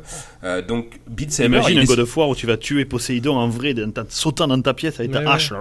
Tu vois, non Ouais, mais bonjour la puissance de calcul qu'il faudrait. Euh, Ouais. Et donc, du coup, Facebook a un positionnement intéressant, euh, c'est que soit ils visent le côté euh, très facile d'accès de la technologie en, en version mobile. Euh, et sur le desktop, je trouve qu'ils sont super cheap. C'était déjà mon casque euh, ce que j'aimais le moins, l'Oculus, euh, parmi le HTC Vive et même le- les casques Microsoft. Euh, et ça continue à être le cas apparemment. Donc, euh, ils l'ont carrément fait sous-traiter à Lenovo. Donc, c'est bizarre comme stratégie, c'est-à-dire qu'ils ils ont tendance à mettre toutes leurs billes dans la version mobile qui est gérée par, euh, par Carmack. Euh, et du coup, bah, j'aimerais bien savoir quelle est la vraie stratégie derrière, pourquoi ils investissent autant. J'imagine que c'est pas juste une lubie de Mark Zuckerberg qui, lui, apparemment est fan de la VR. Quel est le, quel est le, l'objectif derrière? Parce qu'on sait qu'aujourd'hui Facebook c'est juste une plateforme de, de pub qui sont moins diversifiés Oui. qu'un Google ou que encore moins qu'un Microsoft. Est-ce qu'ils veulent Ils font se des lancer moves, justement sur du moves. hardware ou je sais pas. Ils font des moves aujourd'hui avec tout ce qui est euh, Libra, etc., pour essayer justement, tu vois, de sortir un petit peu uniquement de la pub. Euh, mais je vois pas où la VR se positionne là-dedans, moi non plus, en fait, en termes. Moi, je voyais ça effectivement comme euh, une sorte de Facebook Spaces, une sorte de Second Life, dans lequel c'est le Facebook du futur, mais c'est tellement long terme, on est tellement loin de ça. Puis on n'a pas, de- on voit pas, on voit que du gaming aujourd'hui sur tout ce qui est Oculus Quest, donc euh, je, je, je me rends pas compte. Ouais, parce que c'est c'est même dans les articles que j'ai vus, au démarrage du Quest, il n'y avait même pas de d'app sociale en fait, tu vois, euh, proposée par Facebook. Donc c'est Il y en a maintenant? Euh, bah, en fait, il y en a qui vont être fournis par des euh, third party, euh, comme je sais plus comment ça s'appelle cette application, mais des trucs de chat en fait, tu vois. donc, Ouais, ouais. Mais euh, ou alors, je pense que Zuckerberg croit dans euh, que c'est peut-être la prochaine ré- euh, révolution du jeu vidéo, euh, puisque beaucoup pensaient que c'était ça de la VR et pour l'instant ça prend pas, hein, pour plein de raisons, prix, complexité, euh, présence du Mm. fil. Peut-être qu'il s'est dit, bah, nous on va y aller et puis on va essayer de résoudre tous ces problèmes et si on est les premiers, on, a, on aura une nouvelle plateforme euh, intéressante. Peut-être qu'il vise à créer une plateforme et à capter les gens sur cette nouvelle plateforme. Mais effectivement, c'est une On stratégie super long terme euh, Ouais. et c'est surprenant. Écoute, parce que, on est euh, euh, 9 juillet, Davrous, ta prédiction est faite. On vérifiera ça dans un an. Et moi, la vraie question que j'avais notée, donc c'est la fin de ma section, c'est euh, est-ce que tout ça a été fait juste pour faire changer David Eltacoche sur la VR C'est peut-être juste ça l'objectif de Ah bah, Mark c'est- Zuckerberg. Écoute, il faut qu'il pousse encore un petit peu, on n'y est pas, mais je sens un frémissement dans la force. Bon, je l'achèterai. je- La prochaine fois que je vais aux US, je te le ferai tester là. Mais t'en as pas un toi dans Voilà. ton équipe? Si j'en ai un dans l'équipe, je l'ai même pas. Tu vois, j'en suis tellement pas intéressé que j'en ai un à trois bureaux du mien et je l'ai même pas La essayé. tristesse, la tristesse. La tristesse absolue, ouais, je suis d'accord. Merci beaucoup Davrous. Et nous allons maintenant Cool. passer la parole à Multa pour un sujet sur l'alpinisme. Ça te va comme lancement? C'est parfait. Parfait. À toi. Toi, auditeur, tu es en quête d'un rendez-vous mensuel qui parle dans les longueurs de toutes tes passions Tu cherches une fenêtre vers tout ce que le Japon peut faire, même de plus barré et niché Ne cherche plus LOL Japon est un podcast long format animé par Amo et Concombre mêlant bromance et japonaiserie, dédié aux animés, manga et leur industrie, jeux, cinéma. Tout y passe en statut culturel, dossier et quatre rubriques qui changent à chaque numéro. Aucune limite de temps, de ton ou de genre, avec des invités ou non. LOL Japon est un podcast mensuel disponible sur Radio Kawa, iTunes et les applications dédiées, diffusé en direct un vendredi par mois. Plus c'est long, plus c'est bon. Tout, est bon dans, le Japon, Radio Kawa.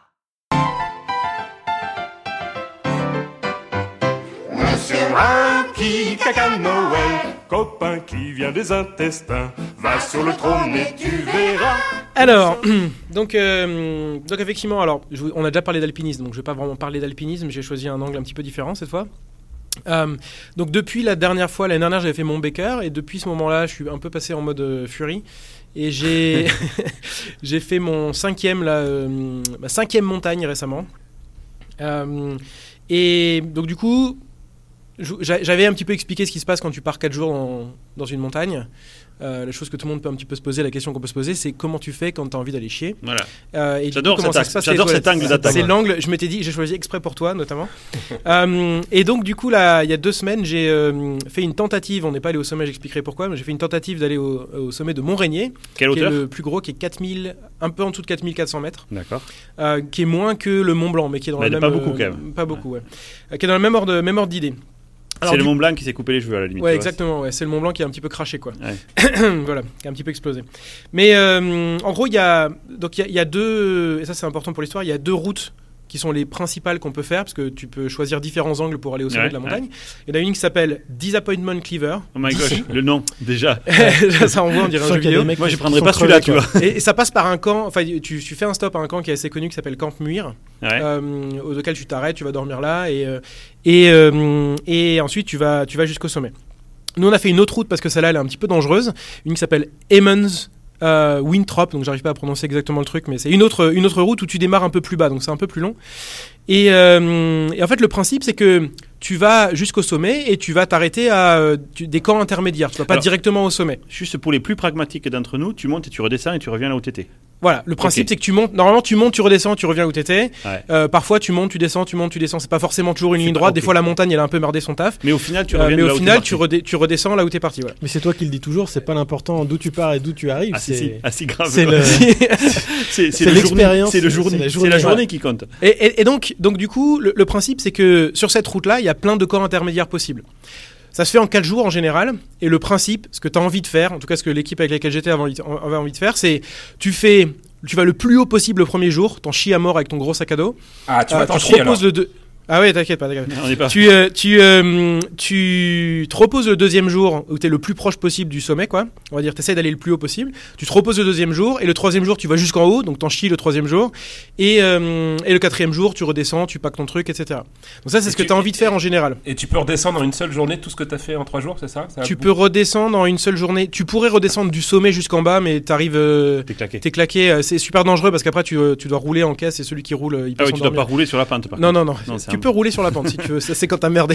Ça s'appelle la Sonic. J'ai- j'ai- J'utilise un, J'aime bien le champ lexical que tu utilises. champ lexical euh, précis. Et donc, euh, donc voilà, donc ça c'est le plan. Sauf que après il y a les permis, parce que pour pouvoir camper à un endroit, il faut un permis particulier. Et notre groupe, on n'avait pas un permis pour aller au camp le plus haut le premier jour, mais à un camp intermédiaire qui est genre à 2-3 miles, donc tu Bah, marches. C'est plus cher si tu marches vouliez deux, le- trois heures. bon. Non, c'est pas plus cher. C'est un mix entre une loterie et c'était un groupe qui est guidé. Les, les guides, ils ont pas le droit d'aller à ce camp-là le week-end. Enfin bref, une espèce de bordel. Peut-être qu'ils vous aiment pas. Euh, Peut-être qu'ils nous aiment pas, ouais, c'est possible. Hmm. Et du coup, ça a une importance parce que pour deux raisons. La première, c'est que ce que j'expliquais, tu as envie de faire le truc le plus dur et puis de te reposer le deuxième jour. La deuxième, c'est qu'à ce camp le plus haut, on savait pour sûr qu'il y avait des chiottes. Ah. Et donc, La donc, J'aime bien la, la vision de l'intérieur de l'histoire, j'adore. Ah non, mais parce que franchement, le, euh, le truc qui est. tu- même si les gens ils parlent pas vraiment de ce truc, de cet aspect-là, Nous, on en parle. truc- on en à la parle tout le confrérie, temps. on en parle. et que tu dis, voilà. Donc t'arrives, euh, donc le dimanche, on arrive à le plus tôt ça possible à ça l'ouverture de intéresse la- beaucoup nos auditeurs en plus. Euh, On a beaucoup Ah de bah, c'est questions sûr, ça, ouais. ça, à chaque fois là-dessus. Ils aiment bien quand on parle, quand on parle de merde. D'ailleurs, à chaque fois qu'on n'en parle pas, on se fait allumer. Quoi. Et donc, euh, donc du coup, le premier jour, c'était euh, un dimanche.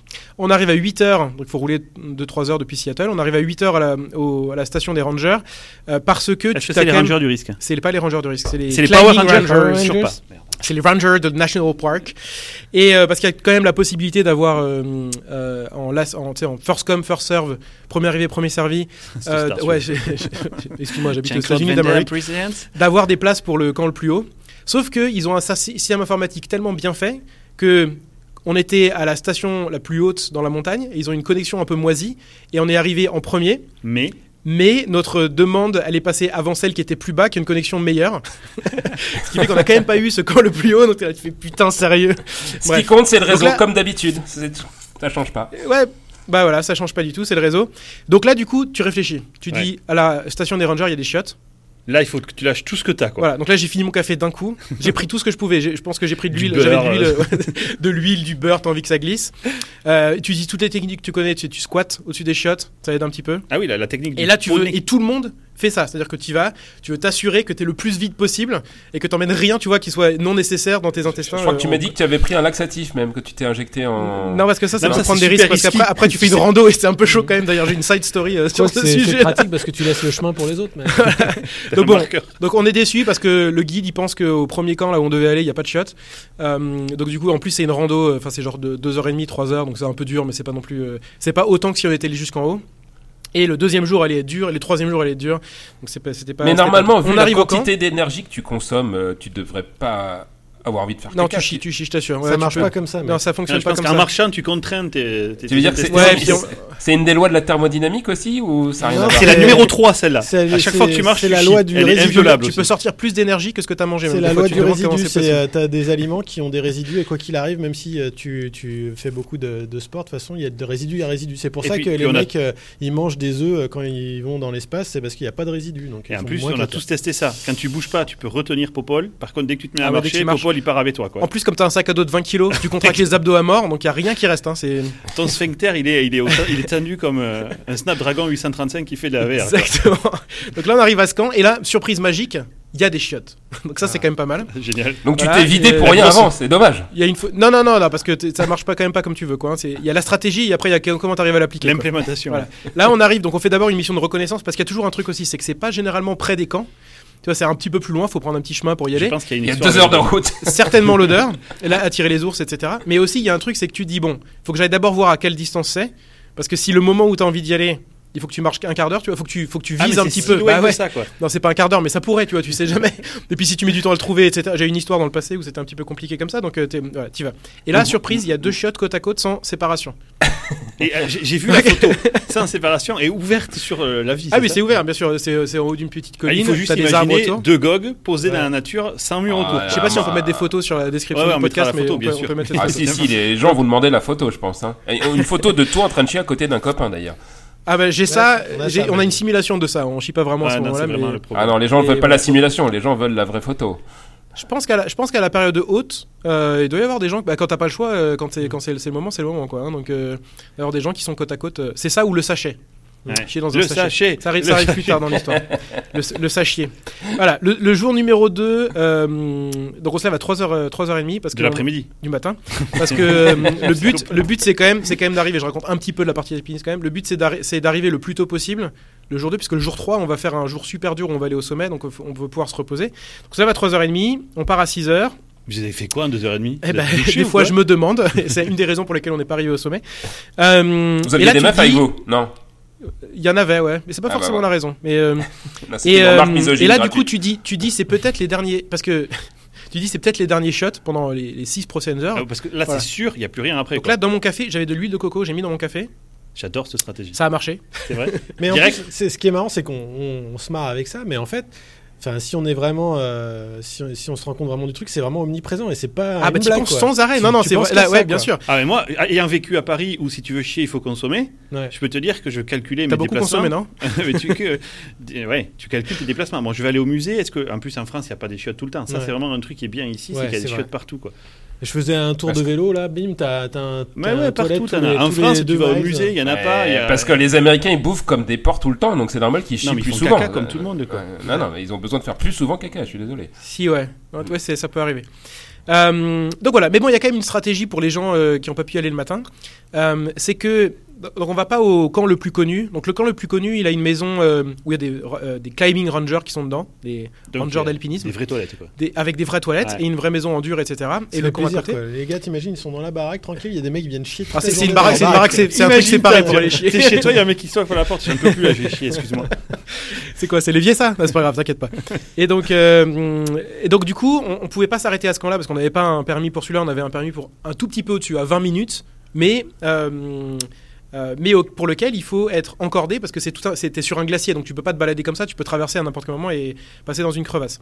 Mais bon, tout le monde s'était dit c'est pas grave, on se retient tous Oh, putain, ça doit être pendant le moment où on monte, qui était genre 5 ou 6 heures, tu vois, de monter parce que là on a monté genre. Mais vous en parliez 1500 entre vous. Sérieusement Ah, mais bien un- sûr, sans Ah ouais arrêt. Ah bah c'est oui. le sujet, apparemment. Non, mais- C'est le deuxième sujet. Il y a ça et aller au sommet, quoi. Et donc, euh, et donc on se dit c'est pas grave, on va même si euh, même si on dort pas sur ce camp-là, tu vois, tout le monde essaie de viser pour que quand tu arrives au camp qui s'appelle camp Sherman, euh, tu vas au shot à ce moment-là, quoi. Et après on continue, on va jusque ils ont des stratégies, ils ont écrit sur des papiers avec des, des calculs et tout. C'est ouf. Ils ont presque. fait des équations diff euh, pour savoir. euh, Et donc et donc on arrive. l'ordre de passage. On arrive, on arrive. Dans, euh, dans ta Tesla, tu as la possibilité de choisir les parcours et ça va t'arrêter sur les différentes bornes. Eux, ils ont la même une nappe, Ouais. mais euh, la version caca. C'est, euh, on estime qu'à peu près par là, tu auras envie de chier. Donc, euh, à 12 minutes à pied, à côté d'une crevasse, attention, tu peux chier. Exactement. En- Encore une fois, euh, rappelez-vous que sinon l'alternative c'est le sachet, quoi. Ouais. Donc C'est vrai, c'est sachet, tu, tu Ouais, mais c'est moins classe. du vent, c'est ça moins- s'en va. C'est moins classe. Ah, parce C'est que un c'est peu toi relou. qui le tiens. On a eu la Tu le question. tiens pas, tu le poses, mais tu, Ouais. tu mets du, tu mets de la, tu mets de la neige autour pour pas qu'il s'envole. Ouais, parce Tu peux pas le tenir, t'es en train de squatter avec ton fut et tout, s'envole, c'est- il te c'est pas une remonte, situation. enfin, C'est une vraie catastrophe. C'est Ah, parce que Le mec, s'il il s'envole et qu'il arrive dans la tronche d'un copain, c'est pas cool quand même. Ou, ou sur toi, T'as- t'as- t'en as plein la cuisse, et t'imagines, t'as pas de papier pour tes chiens. en fait. Et donc, euh, et je Et garde tu, te mon- fais garde- six- tu fais 1500 mètres de dénivelé avec la merde accrochée au papier, ça doit être terrible quand même. Ouais, Ah mais c'est c'est chaud. Et T'as plus de papier.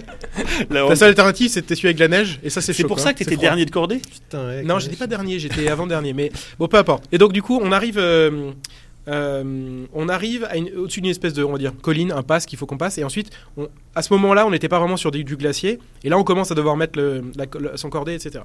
Et à ce moment-là, pendant qu'on prépare la corde et tout, on voit, on voit déjà le camp de loin. D'accord. Et on voit un hélicoptère qui arrive et qui, euh, qui passe devant tout le monde. Ah, c'est génial, un hélico, qu'est-ce que c'est, etc. Et qui passe, il s'arrête un petit peu et il part. Voilà. C'est important pour la suite de l'histoire. Tout le monde est en train de se dire. euh, Il y a vraiment des gens qui étaient genre en mode. euh, C'était limite. Je vais me chier au ben. voilà, mais on sait que c'est genre, il reste 20 minutes, une demi-heure. On marche, on arrive au camp. Et là, surprise, l'hélico vient toutes les deux semaines pour faire quoi? Prendre le conteneur qui a Ah le, oui. la merde Et le nettoyer. et l'emmener au loin et le revenir. Et ça prend 3 heures. Ah, il est parti avec le. Et il est parti avec tout. Donc, les, les chiottes étaient deux fois, ça arrive, deux, ça arrive une fois toutes les deux semaines. Non. Et là, moi, moi ça allait parce que j'étais allé le matin. Mais là, du coup, tu vois, et, et là, le problème, c'est que bah, on va pas s'arrêter là. Faut qu'on aille euh, faire le camp, etc. Donc, on n'est pas resté. Et du coup, tous les gens qui pensaient avoir pu Ah, aller horrible. truc-là, ils ont dû horrible aller jusqu'au camp, Ah, j'ai mal pour eux. J'ai mal aller pour eux. jusqu'au camp et utiliser un sachet. S- Surtout, Ils surtout, ont- quand- on on rappelle très bien que le quand t'as Voilà. envie de faire, le moindre effort en général n'est pas un problème, quoi. Non, bien sûr, c'est clair. Et d'autant mets à suer et tout, tu sais là. d'autant qu'en plus, à ce moment-là, on était à 3000 mètres d'altitude. Donc, quand tu fais des mouvements, c'est un petit peu plus dur déjà. C'est pas non plus la mort, mais tu sens que c'est un peu Ouais, chaud. L'oxygénation, c'est pas la même. Et, et on avait eu décidé, parce qu'il y a des, comme c'est dans la neige, il y a des gens qui, ont déjà, euh, qui avaient déjà euh, tassé un petit peu des camps. Il y en avait un qu'on n'utilisait pas qui était genre à 50 mètres en montée, en hauteur. Et on avait décidé que c'était là où tu pouvais être à l'abri du vent. Et Mhm. euh, voilà, si tu voulais aller chier, tu vas chier là. Sauf que c'est 50 mètres en montée, à 3000, quand t'as envie de chier, c'est chaud quoi. Faut vraiment que tu vises bien à l'avance quoi. hein, T'es pas. euh, Donc voilà. Euh, On dirait qu'ils font des lancements de fusées, tu sais, les mecs. Ah, mais c'est clair. En tout cas, eh, en tout cas. Molta, j'adore ton angle de description à travers Ah le bah, caca. franchement, c'est Tu euh, Moi, j'avais peur que le sujet sur l'alpinisme, ça m'allait me faire chier. Et bien, en fait, pas du tout. Tu vois, ça te fait. Ouais, c'est moins, la merde que ce que tu pensais. J'adore. On continue le champ lexical. Voilà. Donc ça, c'est ça, c'est le jour 2. Euh, donc les gens. Bon, après, les gens, ils ont l'habitude. Moi, je m'en fous un peu maintenant. À force de, de chier dans des sachets, t'as un peu- tu prends un peu l'habitude. Donc là, on fait un point rapide de Multa. Ouais. Toi, t'as fait caca au bon endroit, au bon Pour moment. l'instant, j'ai pas t'as utilisé pas encore sachet. utilisé un sachet. Bon, bon. On Arrive- est fiers de toi, Molta. Arrive, moi, je te lâche plus là. hein. arrive le soir quand même. Ah non Parce que. Bah, Non, forcément. mais à un non, t'es notre héros, tu peux pas faire ça. Non, si. Mais j'en ai moins que les autres. J'en ai que deux. T'en as Il y en a qui en ont quatre.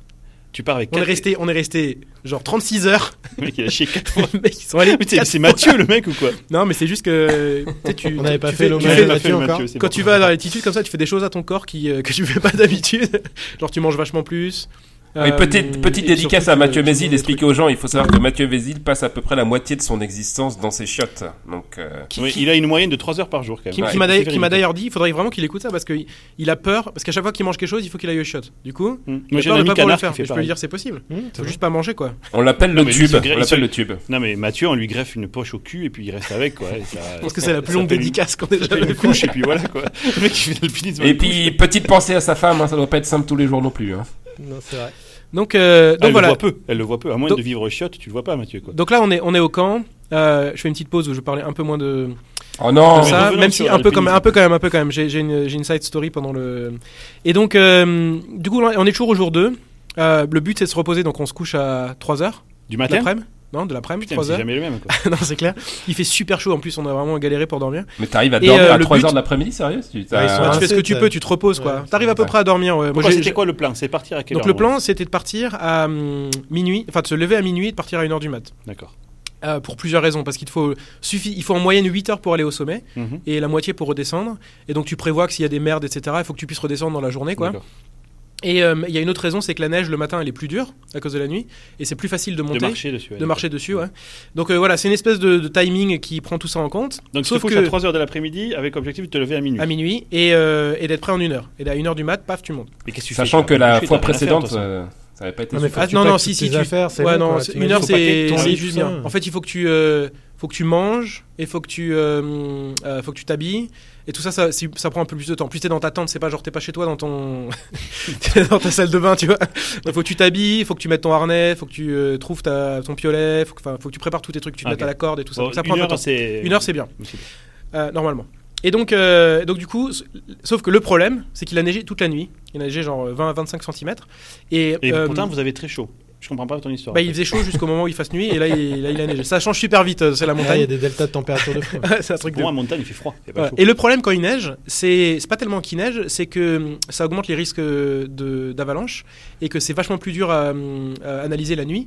Et donc du coup les guides ils sont venus à l'heure où on s'est réveillé. En plus moi j'étais genre j'étais tellement prêt, j'étais debout, j'avais mangé la moitié d'un de mes cookies, tu vois.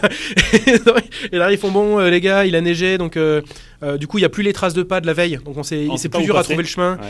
Euh, et il y a des risques d'avalanche et tout, donc pour l'instant euh, c'est possible qu'on annule complètement le truc. Donc Oh, là, la là, t'es là. Bon, le mec, ça fait deux fois que tu dis, tu des blocs. si le guide, le guide, le mec il est guide depuis 30 ans, si, si le guide Ouais, décide de pas y aller, tu dis bon ça fait partie du truc, etc. Moi, ça m'aurait gonflé à mort. Moi, Voilà. je veux on on essaye de se rendormir un peu. Euh, il nous réveille à 6h30 parce qu'il y a un autre groupe qui est passé. Et ils disent bon bah on va, vous n'êtes pas obligé de venir parce qu'il y, a y de fortes chances qu'on n'arrive pas à aller au sommet euh, dans le temps qu'on a, mais euh, si vous voulez euh, tenter, on y va quoi. Et là, donc on- ils disent 6h30, ils disent faut qu'on qu'on parte à 7h30, genre une heure, normal. Sauf que je sais pas si c'est parce que les gens ils avaient un petit peu euh, abandonné l'idée de monter ou je sais pas quoi. Plus il avait neigé, donc il y en a une qui a perdu son piolet, on a passé une demi-heure à le trouver. On Mais est parti à ça, vous 9h. dormez dehors Bah tu dors dans la. Donc c'était une, c'était une. Je vous Non non non non. tu, tu dors, ouais, tu dors, tu dors dans, dans la tente. Mais comment tu perds ton piolet dans ce cas-là? Mais parce que le piolet, tu le mets pas dans la tente, c'est pointu. Et tous les trucs qui sont. Donc Ah tu ouais. laisses à l'extérieur. Et tu le mets à un endroit Mais il y a normalement. une connasse qui a perdu un piolet, quoi. Parce qu'il a neigé dessus dans la nuit. Mais bien sûr, mais non, non, je suis désolé. Mais elle, elle est inadaptée à la vie, quoi. Il faut la refaire Non mais on a cherché, on a cherché, on a cherché 20 minutes. Est-ce 20 que c'est la même qui s'était maquillée trop la veille et qui vous avait mis dedans aussi? C'est peut-être ça aussi. Non? Quoi? Bref, peu importe. Donc finalement, on part à 9h. Donc moi en plus, j'étais là, au bout de une heure après, j'étais accroché à la corde avec mon mornet et tout, j'étais prêt à partir, tu vois. Et on est parti une heure et demie après. J'avais trop froid, c'était vraiment. Bon, bref. Peu importe. Est-ce qu'elle a retrouvé son piolet, cette truie, là Oui. Bon. Elle a retrouvé. Et donc, Putain, euh, bref, donc on fait le, on finit par démarrer l'ascension. À ce moment-là, euh, j'ai commencé à avoir un peu envie de chier. mais, mais là, mais non, mais non. Ça fait 9 heures que vous êtes en train de pas bouger et t'as pas eu l'idée d'y aller avant. non, non, parce que, parce que tu dis, tu T'es dis non, mais excité, t'es excité. il n'y a, pas eu d'accident, je vous fais tout de suite le spoiler, mais, mais tu dis, non, mais c'est bon, Ça, on tu sais, sait tu pas. pètes, tu On dis, je vais l'évaporer. tu dis, ça passe. Là, mais t'es accroché au harnais, tout le monde est prêt à partir, tu fais, non, mais c'est bon, c'est bon. Ah, parce que si tu veux y aller, il faut faire vraiment. Ah là, oui, tu bah, fais c'est- vraiment ah bah chier là, le tu monde. fais c'est- vraiment chier l'univers. Voilà, donc ensuite on fait, euh, on fait le, on a fait l'ascension. Donc juste pour vous donner une idée, le temps qu'on avait pour faire demi-tour, parce qu'on définit toujours un temps max, peu importe où t'es sur la Ouais, montagne, c'est la dead zone, ouais. Voilà, Comme les hélicoptères, quoi, Ouais. c'est 3 heures, c'est- c'était 3h30, euh, enfin 15h30, et on a démarré à 9h, ce qui est à 6h30. En moyenne, les gens ils mettent 8 heures. Donc euh, on Donc, savait soit en partant. Très bon, soit. euh, Voilà, on, par- on pa- savait en partant que c'était vraiment euh, très peu probable, Euh, mais tout le monde, comme ils avaient dit qu'on allait peut-être l'annuler, tout le monde était tellement content de partir et d'aller. Donc, du coup, haut. tu veux dire qu'à 3h30, quoi qu'il se passe, vous redescendez. Voilà, peu importe où t'es, t'es à 100 mètres du sommet, tu fais demi-tour, tu descends. C'est une question un de sécurité. Ouais, mais Et si c'est- t'es- et si t'es à 1 mètre du sommet Non, là non. Non, non, même pas. Tu re- Il y a un mec, il attend avec une règle. Il vérifie comme. Non, tu rentres. Casse-toi. Il te ressort. Donc c'est pas quelle que soit la distance. Donc tu mens un petit peu, j'ai l'impression. Il y a quand même une petite limite euh, tolérable. Je trouve qu'il y a beaucoup d'approximations. Il y a T'as pas mal d'approximations, ouais. récemment avec un aspirateur, toi Ouais. Donc dans les trucs qui sont passés, alors là, là, euh, j'ai fait euh, donc c'est c'est ma sixième montagne. Euh, Ah, c'est la première fois qu'il y avait autant de Excusez-moi, crevasses. c'est ma sixième Non, non, non. Vous le voyez pas parce qu'il a la- des dents de requin autour du cou, tu sais. Pour chaque requin qu'il a tué sur les montagnes. C'est la- première fois qu'il y avait autant de crevasses. Là, j'étais- je suis vraiment sorti de ma zone de, conf- de confort plusieurs fois. Euh, D'autant qu'au que bout d'une heure et Tu demie. vois un trou dans le sol ou tu le vois pas justement le trou dans Alors, le sol? tu, tu- généralement, les plus grosses, qui sont les plus dangereuses, tu les vois. Il y a un trou dans le sol. Et le risque qu'il y a avec celle-là, c'est que euh, il y a deux risques possibles. C'est que quand tu vas les, quand tu vas passer par dessus, parce que t'es- t'as pas le choix, t'es obligé de passer par dessus certaines. Il y tu a un pont de neige. Tu sautes en fait. Tu peux les sauter si elles sont petites, mais sinon il y a des petits ponts de neige qui sont formés, de la neige qui est tombée qui a fait un pont. qui a fait un pont qui a durci, qui est suffisant pour passer dessus. Mais genre. Mais un pont. Au moment en où c'est plus suffisant. C'est- de la flotte la neige. T'es pas un mec confiant, toi. C'est assez solide, c'est assez solide. C'est le pont d'Indiana Jones, du, quoi. Du groupe à chaque fois, je me dis putain, ça va péter quand c'est moi qui vais passer dessus. Moi, c'est sûr que vous m'amenez là. Là, ça a pété. Là, je suis mort. Là, ça a pété. quand- La plus petite nana du groupe, elle marchait dessus, elle est passée à travers de- d'un des ponts comme ça. Et donc. euh, C'est la meuf en piolet ou pas Est-ce que c'est la meuf Non, en c'est pas piolet la même. Ah.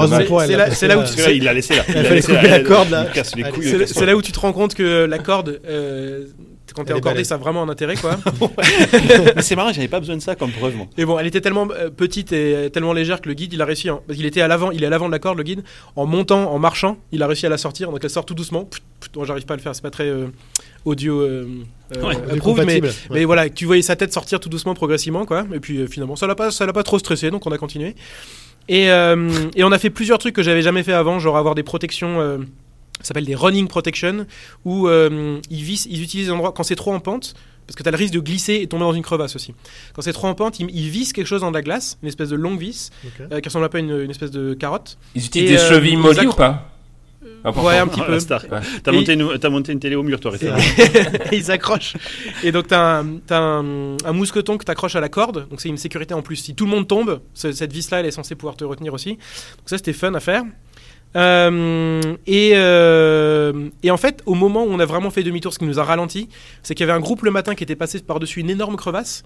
Et le moment qu'ils arrivent jusqu'- où ils arrivent jusqu'en haut et qu'ils redescendent, t'as un truc de, je pense, 20 mètres carrés de neige et de glace qui, était, qui, avait- qui s'était effondré de 2 mètres de profondeur dans la crevasse. Ah ouais, merde. Et euh, c'est dans la vidéo euh, qu'on pourra mettre. Je, pense qu'on pourra, on peut mettre un lien. Ouais, tu Ouais. mettras sur Dans le YouTube, truc. on le mettra en lien. Et euh, c'est vers la fin de la vidéo où tu vois les traces de pas des gens et tu vois après il y a du vide et de la neige et tu fais ah ouais on va pas passer par là quoi. Voilà. Et donc là on s'est arrêté à ce niveau-là. On était à 4150 mètres qui est euh, Et tu à manquais 150. 250 mètres? Ouais il te manquait 250 mètres exactement. T'as pas Mais trop, trop mal? Non non d'altitude hein, pas de à, à ce- à cette altitude là et euh, la distance qui restait on en avait pour une heure et demie encore. Donc c'est pas Et c'est pas genre ton- 5 minutes c'est- étillé quoi. et C'est ton record d'altitude ou pas? C'est mon record d'altitude, ouais. ouais. Et euh, voilà, donc là on est, on est redescendu. En descendant, euh, la Est-ce que tu es descendu de la montagne à cheval? Je suis descendu à pied, Merde. à, à crampons, avec des crampons. Ouais. En descendant, euh, il y a eu deux, trois petits passages marrants. Il y avait un endroit qui était vraiment euh, super raide où on a dû utiliser le piolet, euh, comme limite un petit peu de l'escalade sur glace. C'était c'était rigolo. Comme dans Tomb Euh, Raider et on dé- voilà. Et en fait, en fait, quand tu quand tu descends, euh, tu utilises une technique qui euh, s'appelle le plant stepping. Je connais pas en français. Où tu mets ton talon d'abord. Ouais. Comme ça, ça te stabilise. Tu t'enfonces un peu dans la neige, ça te stabilise. Le problème avec cette technique, talon-pied. voilà. Le problème avec cette technique, c'est que tu fais, ça fait à chaque fois que tu as l'impact, c'est deux à trois fois ton poids qui se met à ce niveau-là, Ouais. sur un endroit de la taille de ton talon. venir là.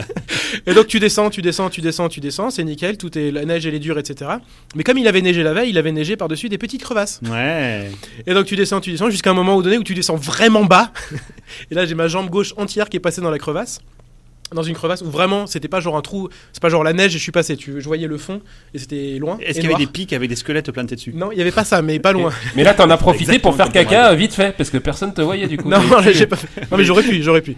Et, euh, et là, c'est vraiment le mec derrière qui, euh, il a juste fait une, un pas en arrière Ah, il t'a retiré et il a, il a retenu le truc. Sinon, je, je pense que je passais en entier. Et c'était profond, Et, le truc euh, tu, tu l'avais vu? Ouais, c'était vraiment profond. Tu voyais pas le fond, c'était c'était noir. C'était pas énorme, mais suffisamment pour que tu passes en entier. On quoi. estime à 3-4 km de profondeur. C'est ça. C'était la feuille Donc, euh, Voilà. Ma- excuse-moi, mais la fille, elle était tombée de, de haut aussi, avant qu'il la Non, remonte juste, elle était tombée jusqu'à. Non, parce que la corde le retient, donc tu tombes pas. tu- a- Est-ce qu'elle a touché le fond? Ma Non. Non, non. Elle a pas Non. touché le fond. Elle avait juste euh, sa tête qui était au niveau de la, de, de la neige, quoi. Donc elle était. Ah, non, quand même, tout son ouais. corps est tombé, mais pas plus bas. Ouais, d'accord. Mais elle aurait pu tomber plus bas si elle avait pas eu de corde. Quoi. Ah, bien sûr, ouais, là tu tombes. euh. Quoi, Donc 3, voilà. 3-4 minutes. facile. Et euh, donc j'ai pas eu les boules de ça. Euh, J'étais plutôt vénère parce que j'ai pété ma mon, mon bâton marche là. Ah bon? Le- ouais, parce que comme tu sais que tu tombes et euh, Ah oui. avec À le ce moment-là, l'a cassé, Ouais, je l'ai pété à ce moment-là, mais bon voilà, peu importe. Donc là on descend. À ce moment-là, quand Pourquoi on est tu ferais pas redescendu, une cagnotte sur Facebook Je pour pourrais. soutenir une association c'est ma troisième que je pète en plus. Et euh, à ce moment-là précis euh, où on est redescendu au camp, beaucoup de gens sont léchés, donc il y a un petit embouteillage à ce moment-là. Ça devait Et être pendant, terrible. et j'ai oublié de raconter, pendant que je redescendais, je pensais à, à une histoire qu'on m'a racontée quand j'ai fait une autre montagne. où Quelqu'un qui a fait Montrénier, quand ils sont redescendus, le mec il a eu la chasse. Et il a dû chier six fois, mais sur la corde, tu restes accroché à la corde. Donc t'es avec tes potes. Oh Toute non la descente, j'étais là. Ah, j'étais là. dégueulasse. Non, non, non, non. Ah, Et t'emmènes pas six sachets, hein. corde. Ah non, bah non. Ah, si t'enlèves la corde, tu peux. Tu tombes et. Ah, mais au bout d'un moment, moi je chie sur l'écologie quoi. Le sachet, j'ai rien à branler. Ah, mais là, je pense que j'ai pas les détails vais, de l'histoire, mais j'ai pensé beaucoup à cette histoire en descendant. Euh, voilà, jour 4. Ouais.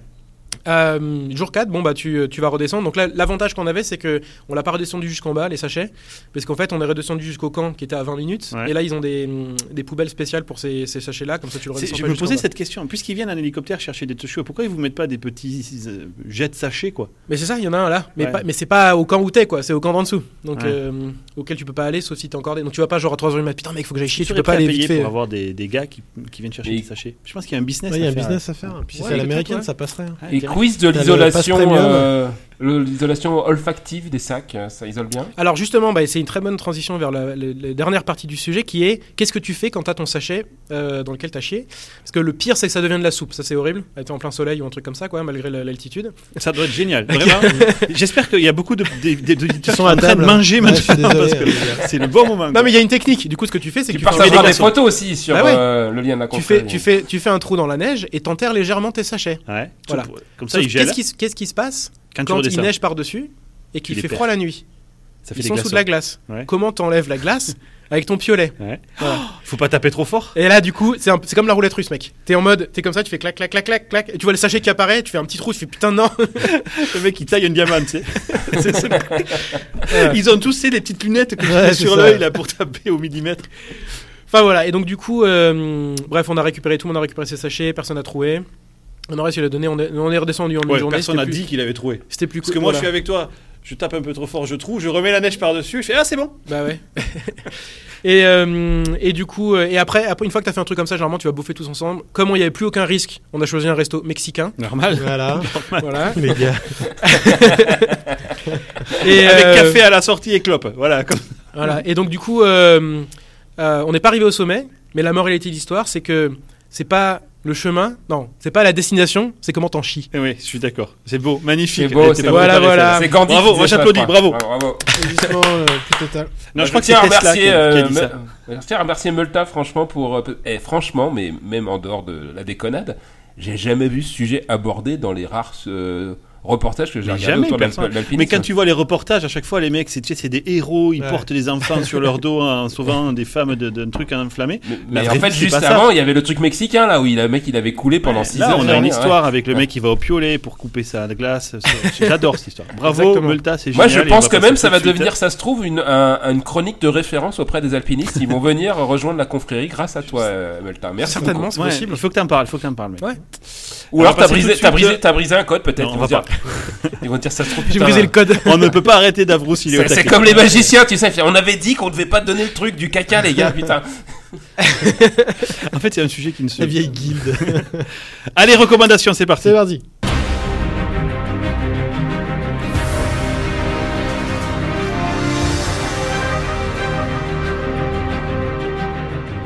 Et on va commencer tiens par Akumasai. Allez, euh, donc euh, j'ai lu un bouquin qui est vraiment super intéressant. C'est chaud de faire une transition quand même. Ouais, parce pas. que ouais, là, on est carrément dans le même sujet là. Euh, je m'intéresse depuis longtemps à tout ce qui est intelligence économique. Ah ouais, c'est pareil.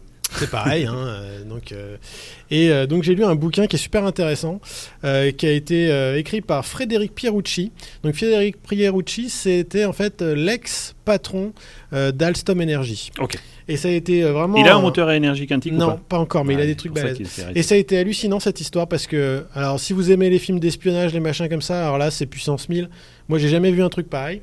En fait, c'est, rappelez-vous, c'est en fait l'histoire euh, autour du rachat de euh, Alstom Energy par euh, General Electric. Oui, c'est vrai. Donc c'est un problème de bah, voilà de, de stratégie euh, parce que juste pour la petite histoire, Alstom euh, Energy c'est ceux qui produisent des turbines euh, qu'on utilise dans tous nos Centrales nucléaires centrales nucléaires. Mhm. Même les Russes qui font des centrales nucléaires et qui ont De la merde. techno, eh ben ils prennent des turbines d'Alstom parce Ouais. que c'est les meilleurs du monde. Ça fait quoi Ça ferait une genre de monopole euh, mondial euh, trop important, c'est ça Bah, le- la problématique, c'est qu'après, on a une dépendance vis-à-vis des Américains parce que oui. maintenant, si on veut changer une pièce dans une centrale, il faut qu'on demande à- aux gens de General Electric. Et puis, si demain, il y a une contrainte, euh, imagine qu'il y a un conflit, et, les Américains, ils veulent qu'on aille avec eux sur un conflit, eh ben, ils vont nous dire, ouais, mais tu t'y vas parce que sinon, euh, je te file pas ta turbine Ouais. pour ta centrale. Regarde l'affaire. Huawei, ce qui s'est passé. Exactement. Hmm. Il y a une, c'est vraiment en fait, c'est tout autour de, l'image de la crispation autour des, technos et de, des États-Unis là qui mettent vraiment le paquet sur euh, sur toutes les ressources stratégiques. C'est hallucinant, ça s'est vraiment accéléré. Et donc pour vous la faire courte, ce gars, c'est un gars qui a été euh, pris en otage finalement par les Américains, qui a été euh, mis en prison pendant 24 mois, dont euh, 12 mois en, Q- en quartier de haute sécurité. un QHS Ouais, QHS direct. Et en fait, ils sont servis de lui euh, pour euh, en disant bah voilà, euh, euh, vous allez payer une amende parce que ce qui s'était passé, ce qui a tout lancé, c'est que ce mec-là, euh, bah, il faisait des, deals de partout dans le monde.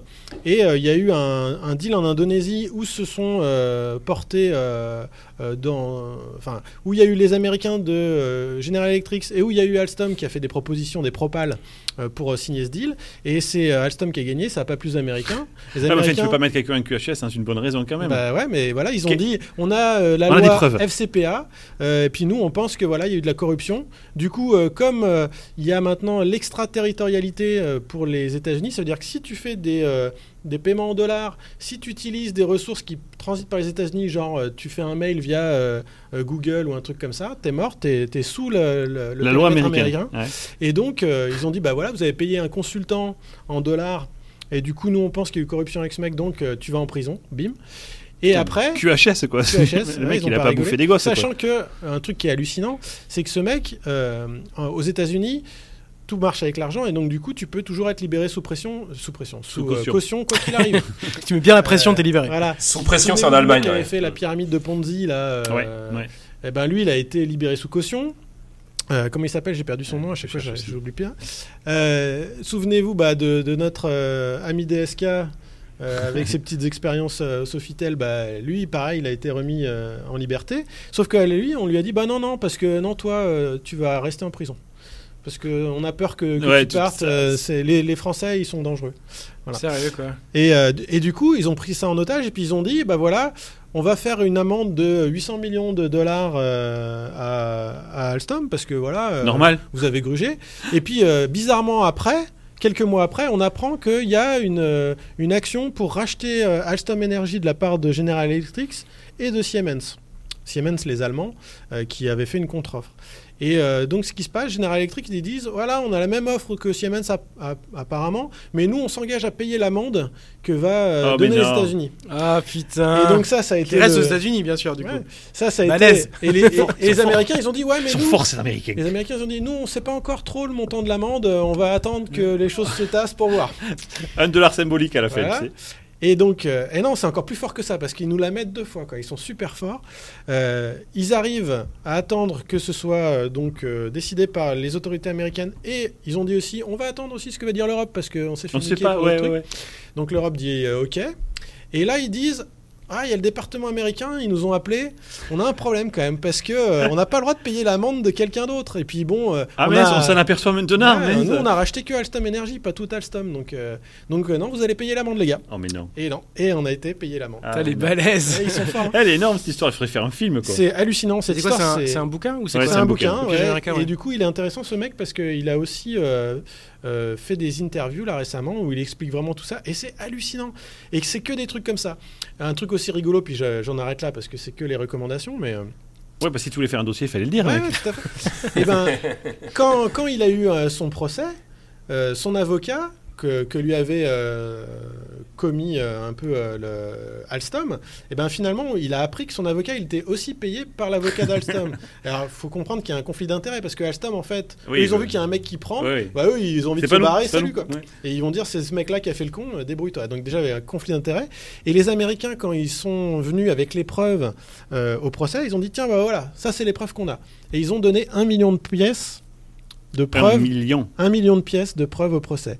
Et donc quand ils ont commencé à analyser ça avec son avocat, l'avocat il a dit bah voilà, un million de, de- de pièces. Il va nous falloir deux à trois ans avec une équipe de forensique pour, euh, bah, Pour ouais, toutes tout les analyses, dépiler, ouais. pour analyser, savoir exactement ce qui se passe Ils ont floudé quoi. tu risques 15 ans de prison euh, si le procès démarre, mais Si tu plaides coupable. si tu plaides coupable, tu fais 6 mois.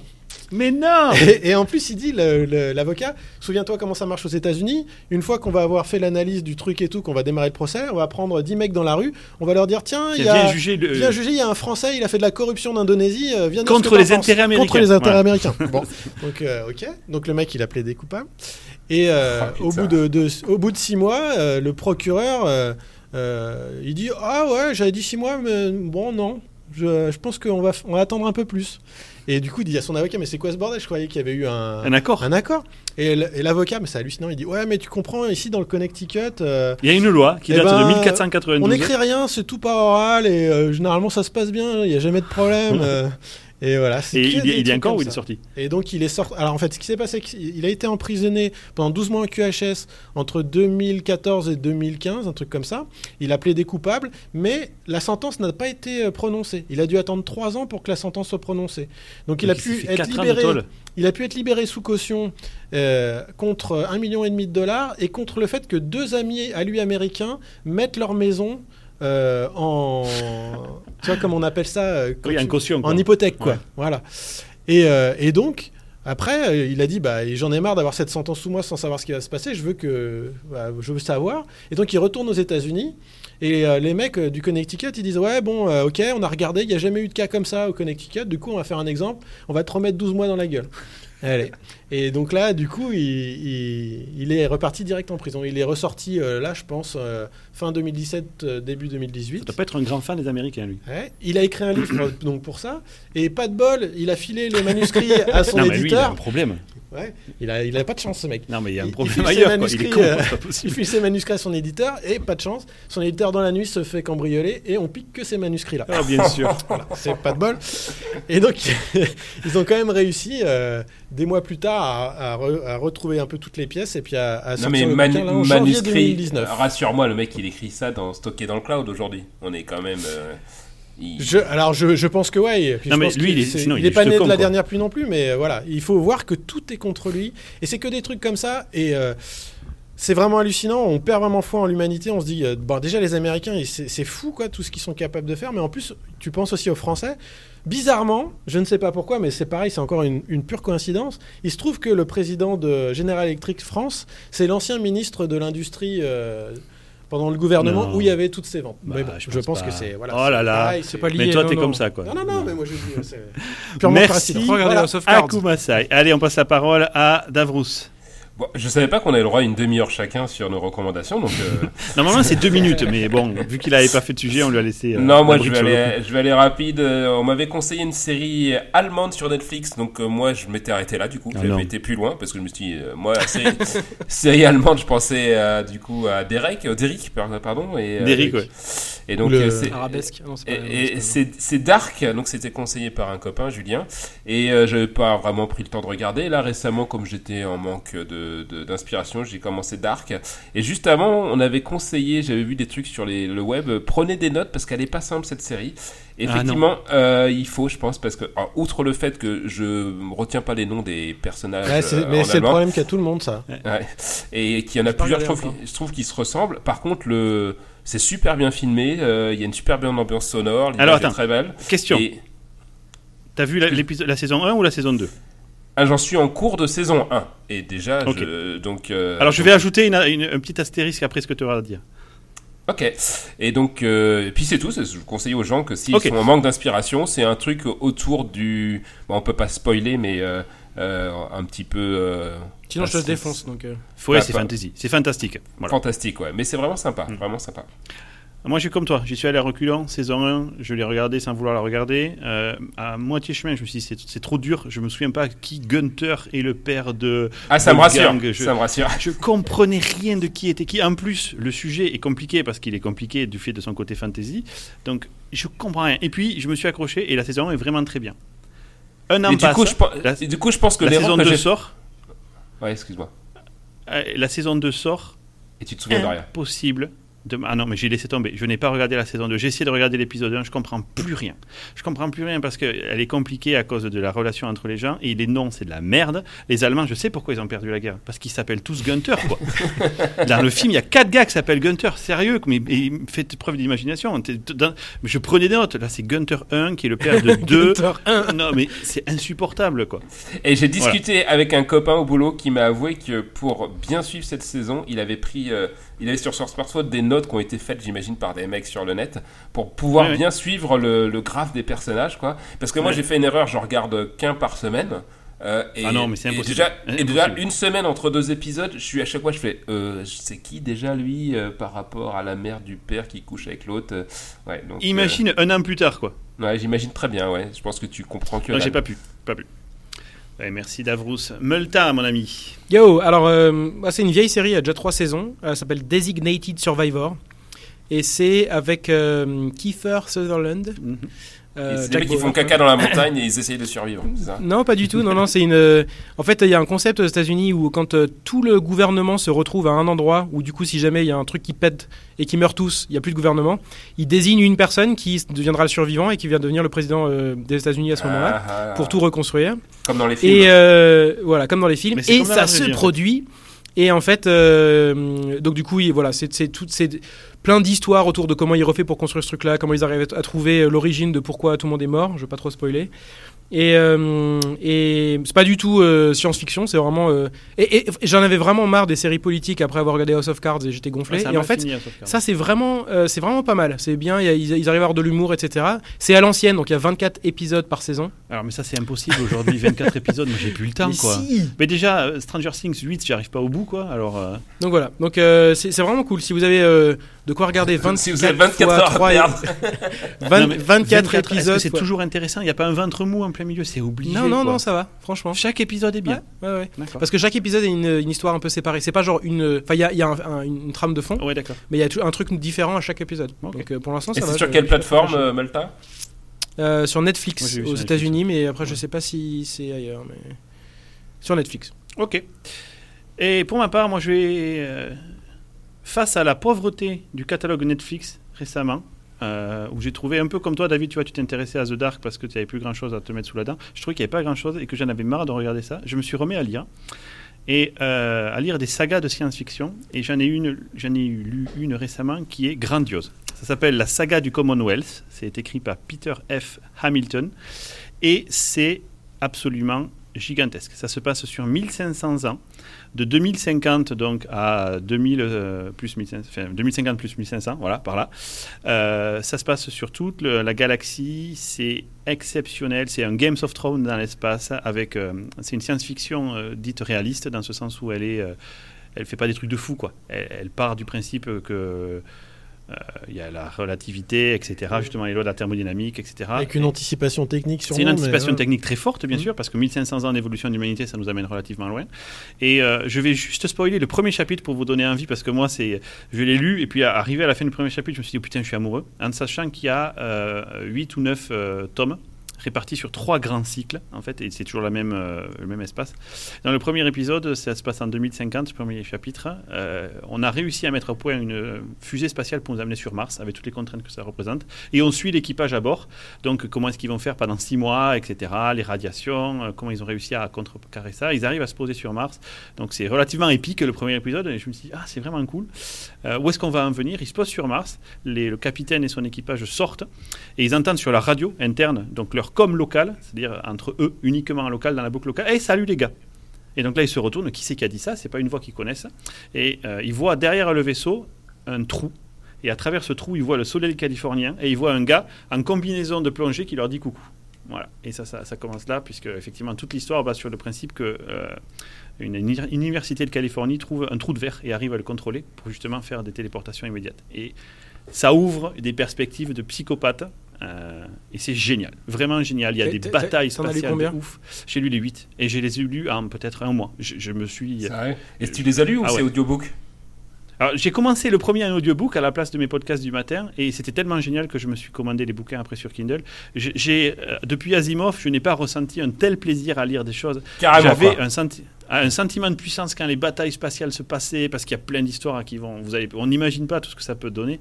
Et Hamilton, Euh, il, me dit quelque chose. Il a, il a pas écrit d'autres trucs connus?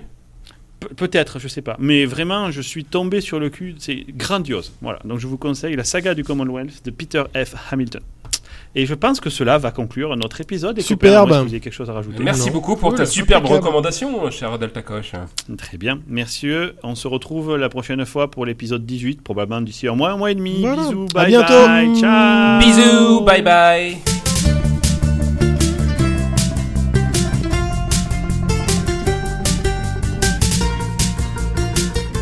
Tu peux pas niquer non plus. Euh, il faut faire un clap là, on est d'accord.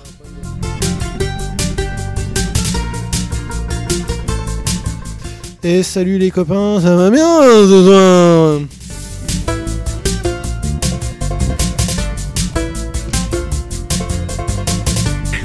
Je t'emmerde